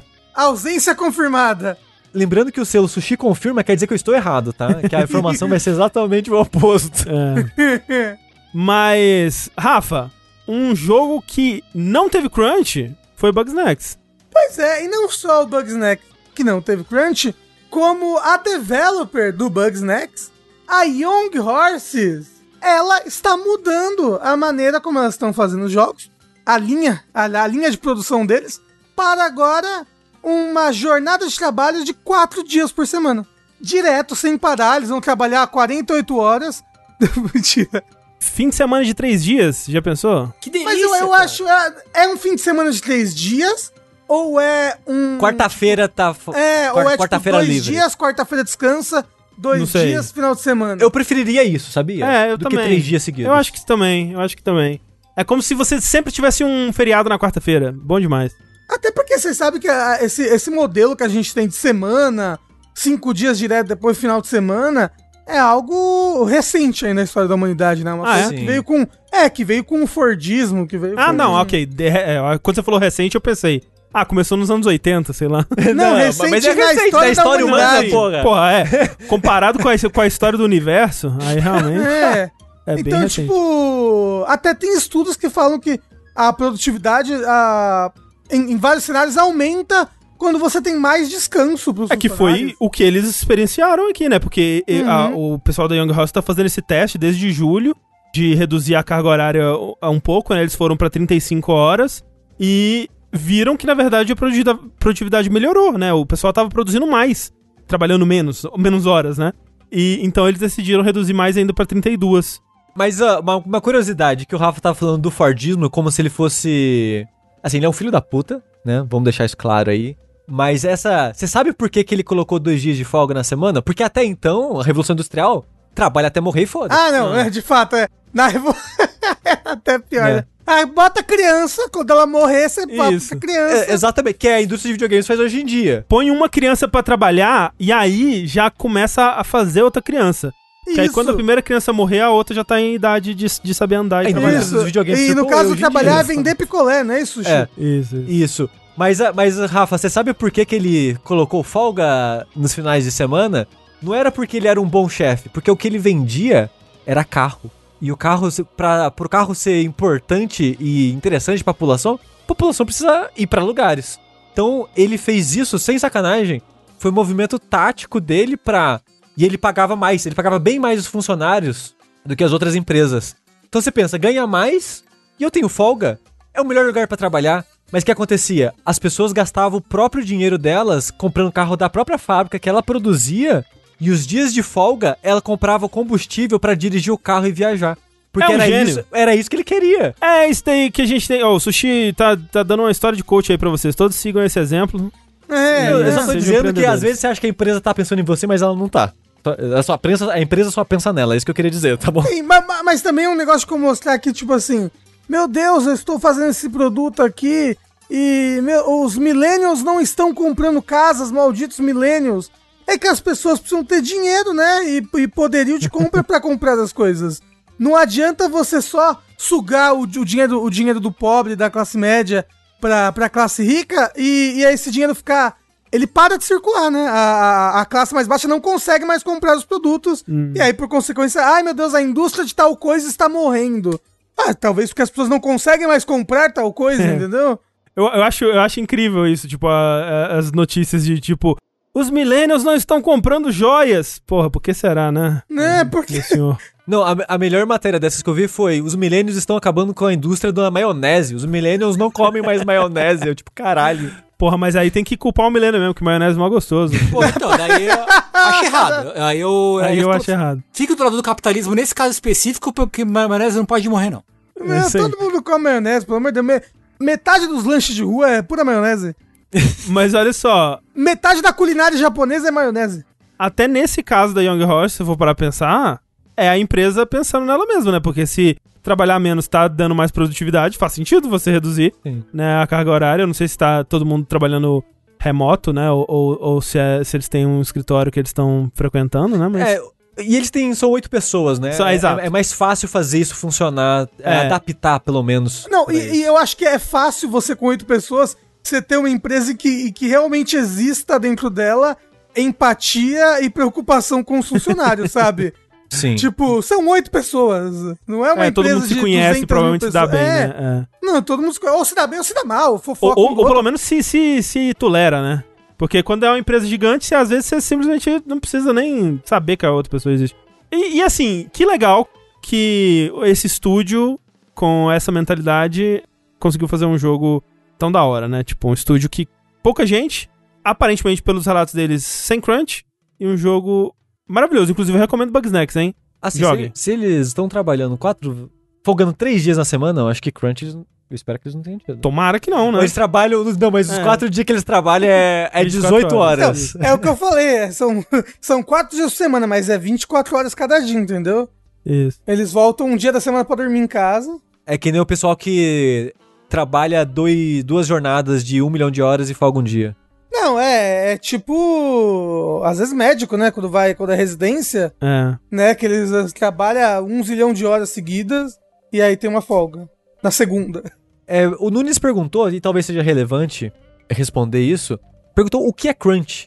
É aquele chocolate, mal gostoso, é. crocante. O, o crunch é essa situação de trabalho onde as pessoas trabalham muito mais horas do que elas deveriam, do que é recomendado é e, é, e é diferente, por exemplo, de hora extra, porque a, a hora extra você supõe que seja uma exceção, né? Um caso especial que você teve que ficar um pouco a mais e tudo mais. E o crunch é considerado hora extra, né? As pessoas elas vão ser compensadas por esse trabalho a mais, essas horas no país. Se for no Brasil.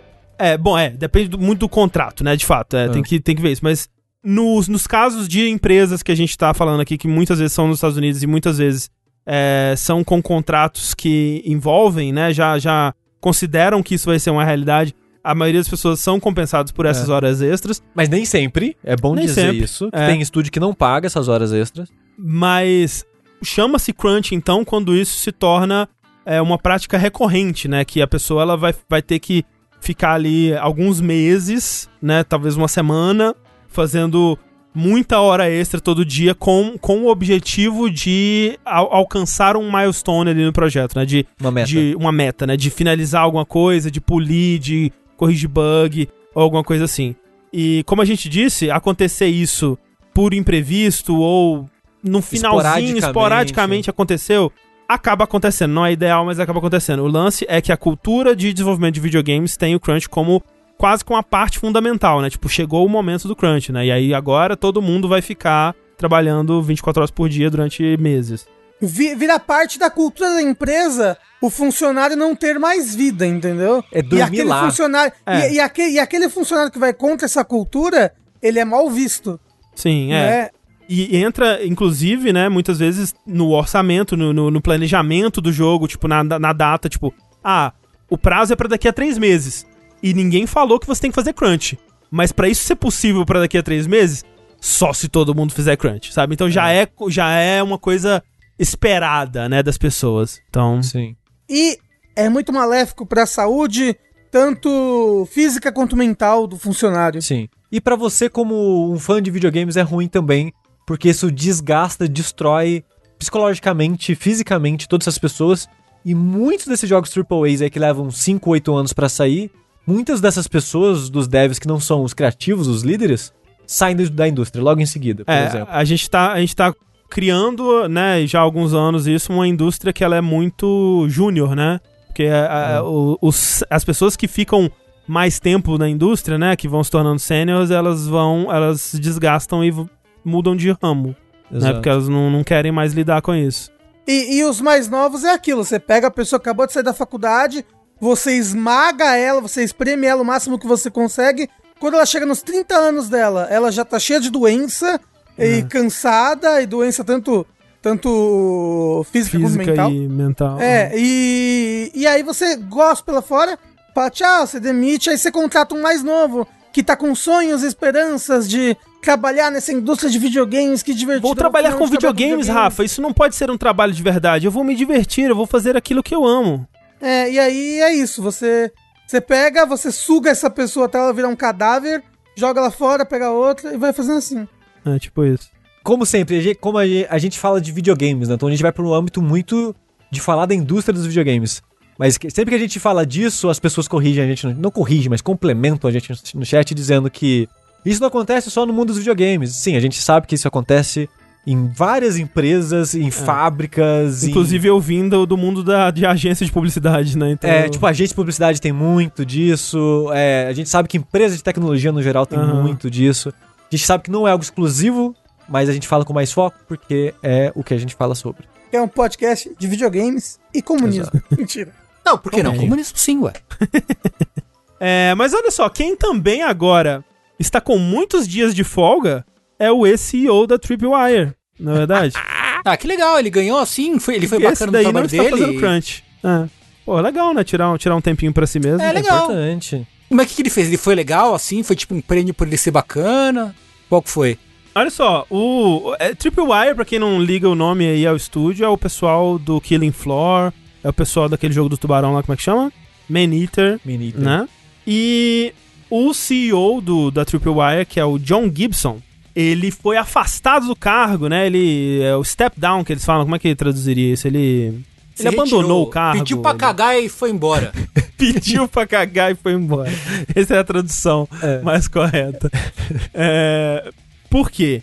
No Texas, recentemente, o governador ele assinou ali uma lei que proíbe abortos após a sexta semana de gestação, né? E essa lei eu obviamente não li, mas eu li sobre ela, né? E as pessoas falam que ela é tipo um, um labirinto burocrático, assim, que, que ela é feita basicamente com o propósito de frustrar juristas e pessoas que gostariam de ir contra ela, de, de processar alguém, né? Tipo, é uma lei que ela tem tantos vais e voltas e labiríntico das coisas tudo lá, que você não, não sabe nem quem você vai processar para ir contra isso, assim, né?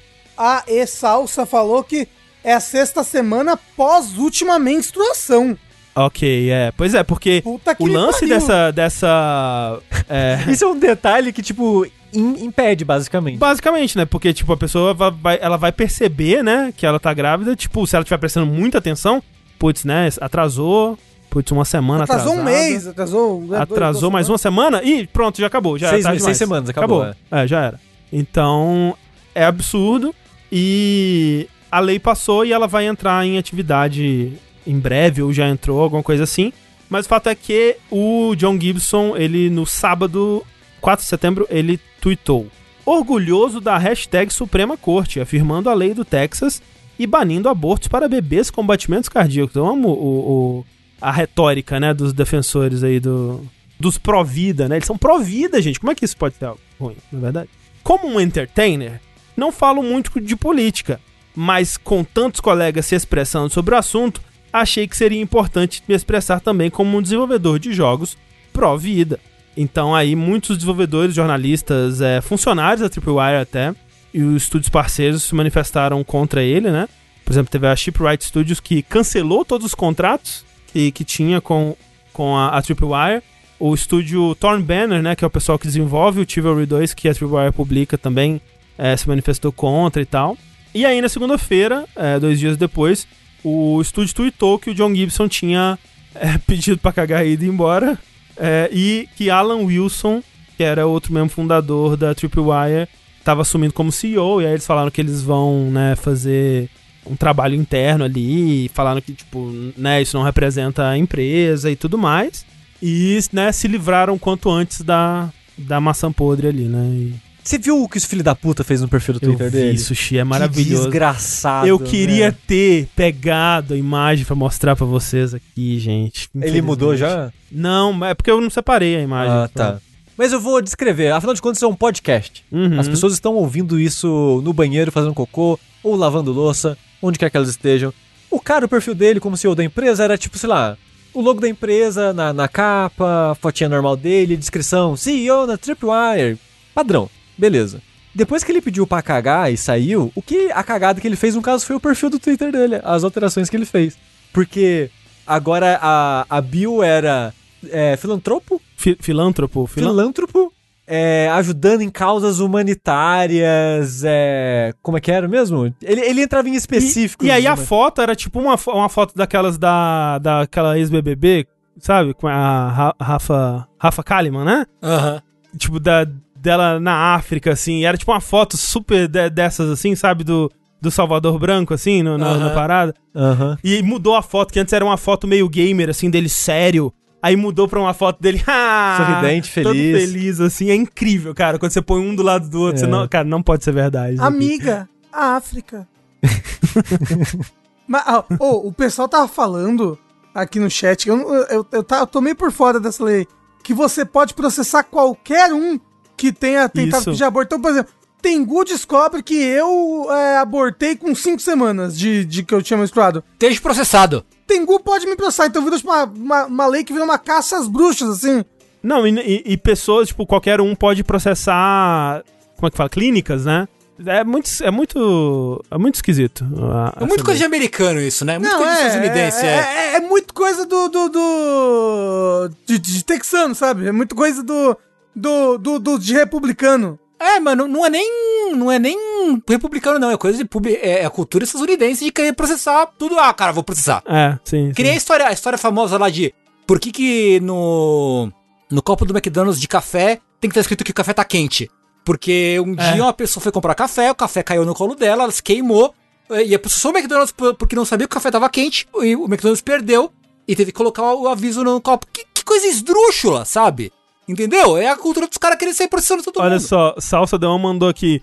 Agora veja bem, é meu direito andar sem máscara, mas ai de vocês tentar abortar, exatamente. Então, é, pois é. Põe por aí. Uh... Muita coisa de evangélica na polícia. É Brasil, né? Você sabe? O... Ah, é, com certeza.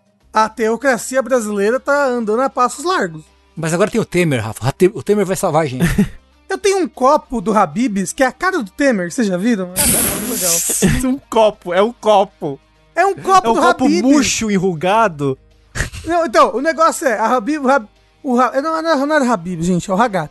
Hagat tinha uns copos de monstros do cinema, sei lá. E aí um copo é do Drácula. E é a cara do Temer, gente, vamos buscar. Peraí, pra vocês verem, é muito igual. Mas é óbvio que é, Rafa. Você acha que o Drácula foi baseado em quem? Vlad Steps? Vlad Steps. Claro que não. Vlad Steps é o nome do novo gênero musical que mistura música de Castlevania com dubstep. Isso. É Teps? É Vlad, Vlad Teps. Teps. Né? Teps. É da empresa Estúdio Teps, baseado isso, no, no isso Vlad é Teps. Isso, isso daí. Pau no cu do Temer também. Só, né? Sim. Não! O Salvador do Brasil. Não, não elogia o Temer na frente das crianças, elogia sujeita paulada. Olha isso. Tá vendo? Aqui tô. Incrível. Incrível também foi o que acharam nos servidores da GeForce Now, né, não, Tengu? Ó, oh, então, André, hum. eu sei que você deixou essa vida para trás. Deixei. Mas eu preciso que você seja de novo o cara da conspiração.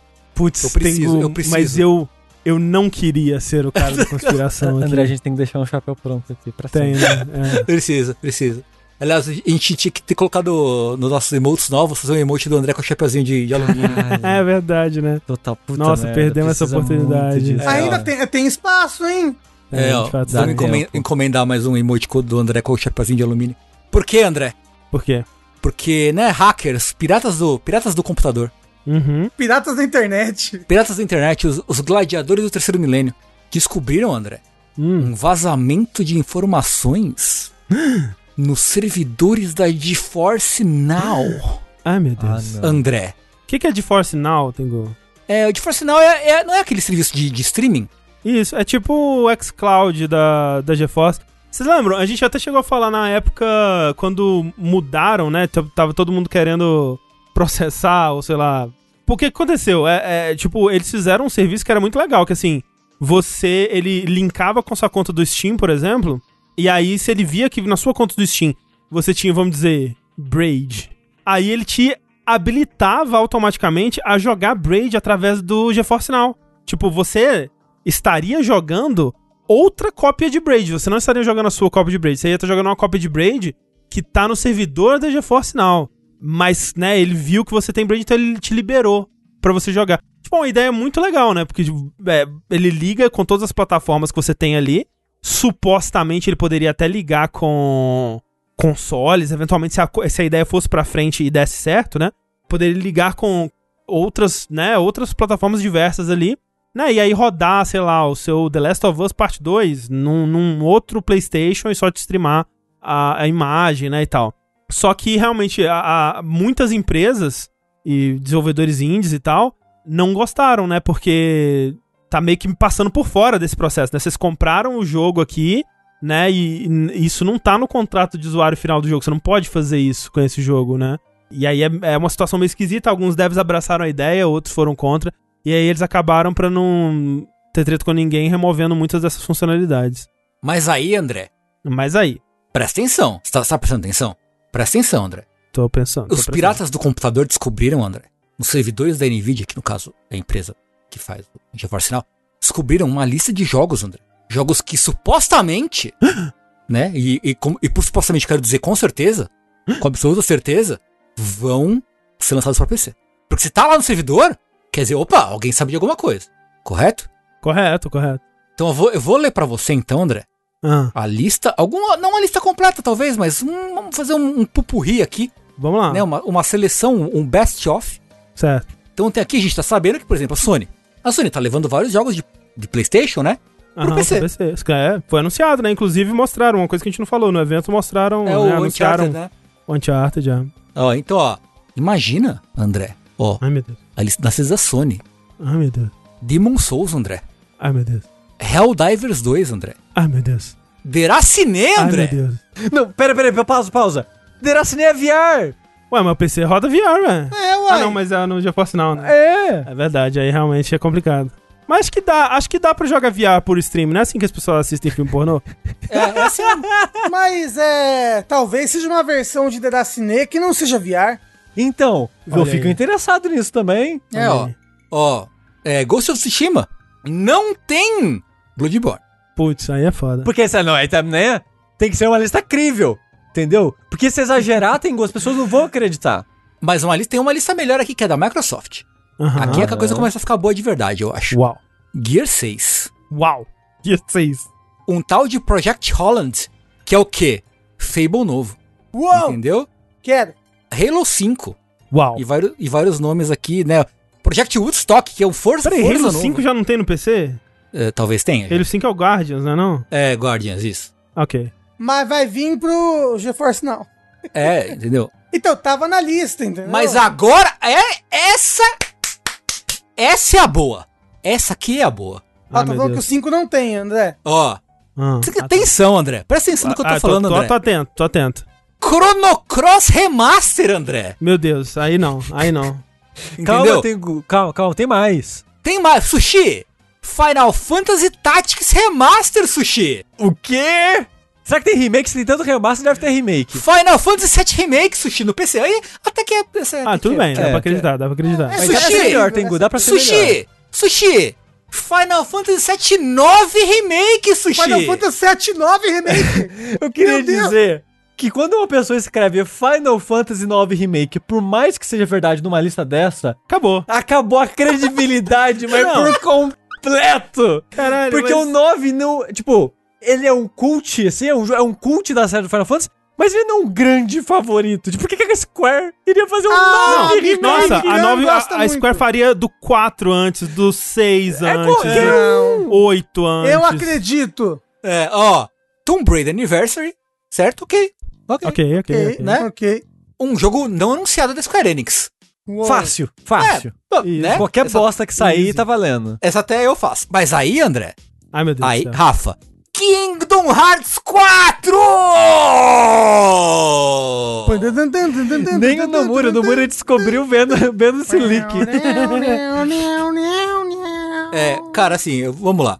Tem a lista de várias empresas, então tem assim, Dragon's Dogma 2, ah! Monster Hunter 6. Ah! Qual que é o 6? É o Rise? Não tem Dragon... É, é, porque teoricamente o World é o 5, então o 6 é o Rise. É? É. Bom, talvez, talvez. Mas tem um Bioshock 2022, sabe? Tem Titan, Titanfall 3, cara. Titanfall Não, 3. Titanfall 3 e Untitled Respawn Game. É, entendeu? Tekken 8, Talos Principal 2. Bayonetta 3 no GeForce Now. Cara, então. Ah, como é, da SEGA, como da SEGA. Não, e aí, e aí do nada no meio aqui tem um Mario Plus Rabbids, perdidaço. não, André, tem Half-Life 2 Remastered. Uou. Cara, eu Cara, é demais. É, é foda, porque sabe o que que, sabe o que que soa essa lista? Uma so, palhaçada! Soa como a gente fazendo lista de bingo da E3. É, exato! É. Chega uma hora Exatamente. que, tipo, ah, o que que faz sentido? Ah, esses aqui fazem um pouco de sentido acabou a ideia, né? Vamos colocar qual, literalmente qualquer coisa. Vamos botar vamos o colocar. sonho, o sonho. É, vamos colocar. Cara, Final Fantasy IX Remake. Cara, é, é incrível, é incrível. Mas sabe o que, que eu acho que é essa lista? Eu acho que não foi inventada pelos piratas hackers. da internet. Eu acho que eles realmente encontraram essa lista no, no site da GeForce, até porque dá para todo mundo entrar lá no proxy que o cara fez e, e checar por conta própria. Mas o lance é, quando você tá fazendo um servidor de teste para alguma coisa, um site, uhum. alguma coisa assim, é, você tem que construir muito conteúdo dummy, né? Você tem que construir muito conteúdo fake para popular aquilo lá. Isso, é. Você, você fica populando a base de dados. É, tipo, exato. Tipo, aí vai lá, o Sushi tá lá como engenheiro de rede lá, fazendo o servidor, ele vai botar lá, caralho, o Final Fantasy IX Remake é legal pra caralho. Pô, vamos botar o Fantasy Remake? Vamos. É.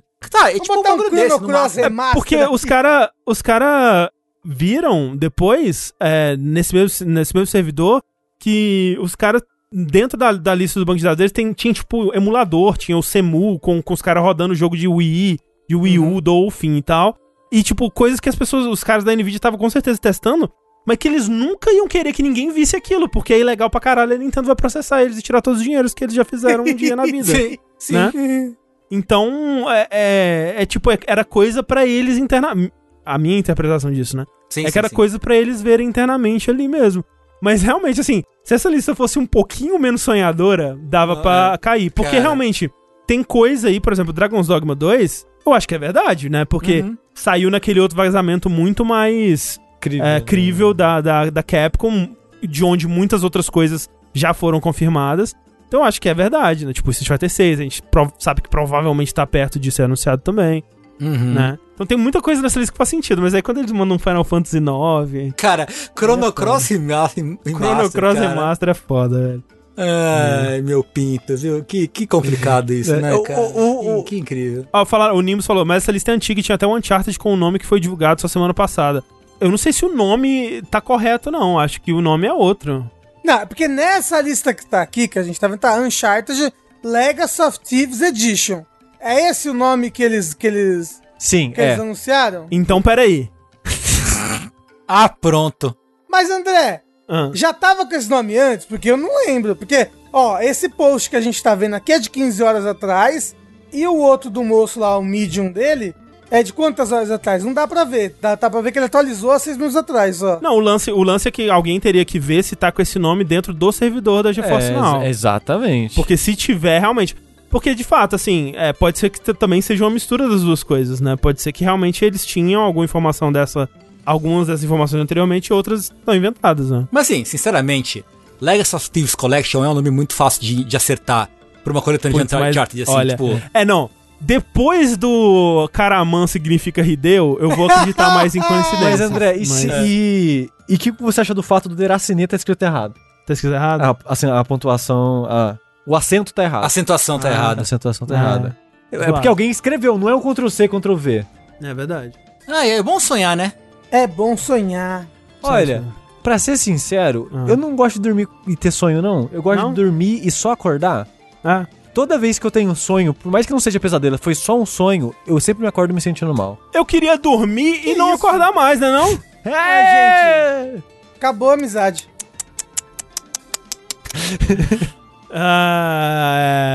e com essa, a gente encerra mais um vértice, gente. Com a esperança aí de jogos no futuro. Eu. Eu gostaria de. Eu acho que. Sushi, eu acho que. Sushi, vira uma pergunta para vocês aqui, para bancada. Vocês acham que no nosso tempo de vida a gente vai ver o remake de Final Fantasy IX? Não. Acho que não? Não. O 9 acho que não. não também. Eu acho que não. 9 não. É, não, mas é porque eu tenho pouco tempo de vida mesmo, né? Então. É que, é que nem o Tengu falou, eu acho que eles fariam 4 e o 6 primeiro. Eu acho. Eu acho que sim, eu acho que faria uhum. sentido. Até o 1 eu acho que eles fariam primeiro. já, tá, já tá fazendo, é. Bom, já tá fazendo. fazendo. Meio que estão fazendo já, né? É, eu acho que não. É, é, acho que não. Eu acho que sim, sabe? Eu acho que nem que seja daqui a 30 anos. Talvez. Mas ó, não, não vai ter anime do Final Fantasy IX? Vai. vai. Mas até aí teve anime do 7 e teve remake também. Então, por isso vai ter o anime, ah, então entendi. eles já vão aproveitar e já vão fazer o um remake, André. Já estão puxando, né, as pessoas. É. Faz sentido? Faz sentido. Eu queria, eu esqueci de falar uma coisa. A Fire Sprite que a Sony comprou, ela tava trabalhando no Star Citizen. Eu vi isso. Eu esqueci Nossa, de é. falar isso. Ele tava fazendo esqueci um também. dos modos de jogo, não sei se é o multiplayer, o que que era. É, é mais um do, do, dos modos mentirosos aí. Que é... agora que foi comprado pela Sony não vai rolar, né, provavelmente. Esse modo, ou vai pra outra empresa. É, enfim. Ah, o Ricardo... a culpa é do Ricardo. Culpa do Ricardo. É, e com isso, nós encerramos mais esse episódio do Vértice. Muito obrigado a todo mundo que acompanhou até aqui. E enquanto Chrono Cross Remake não vem, eu sou o André Campos. Eu sou o Ricardo. Eu sou o Ricardo. Eu sou o Ricardo. E até a próxima, gente. Tchau. Você tinha que falar que era o Lucas e o outro o Henrique. Ah, então peraí, fala de novo, André. Eu sou o André Campos. Eu sou o Ricardo. Eu sou o Ricardo. é um loop temporal, gente.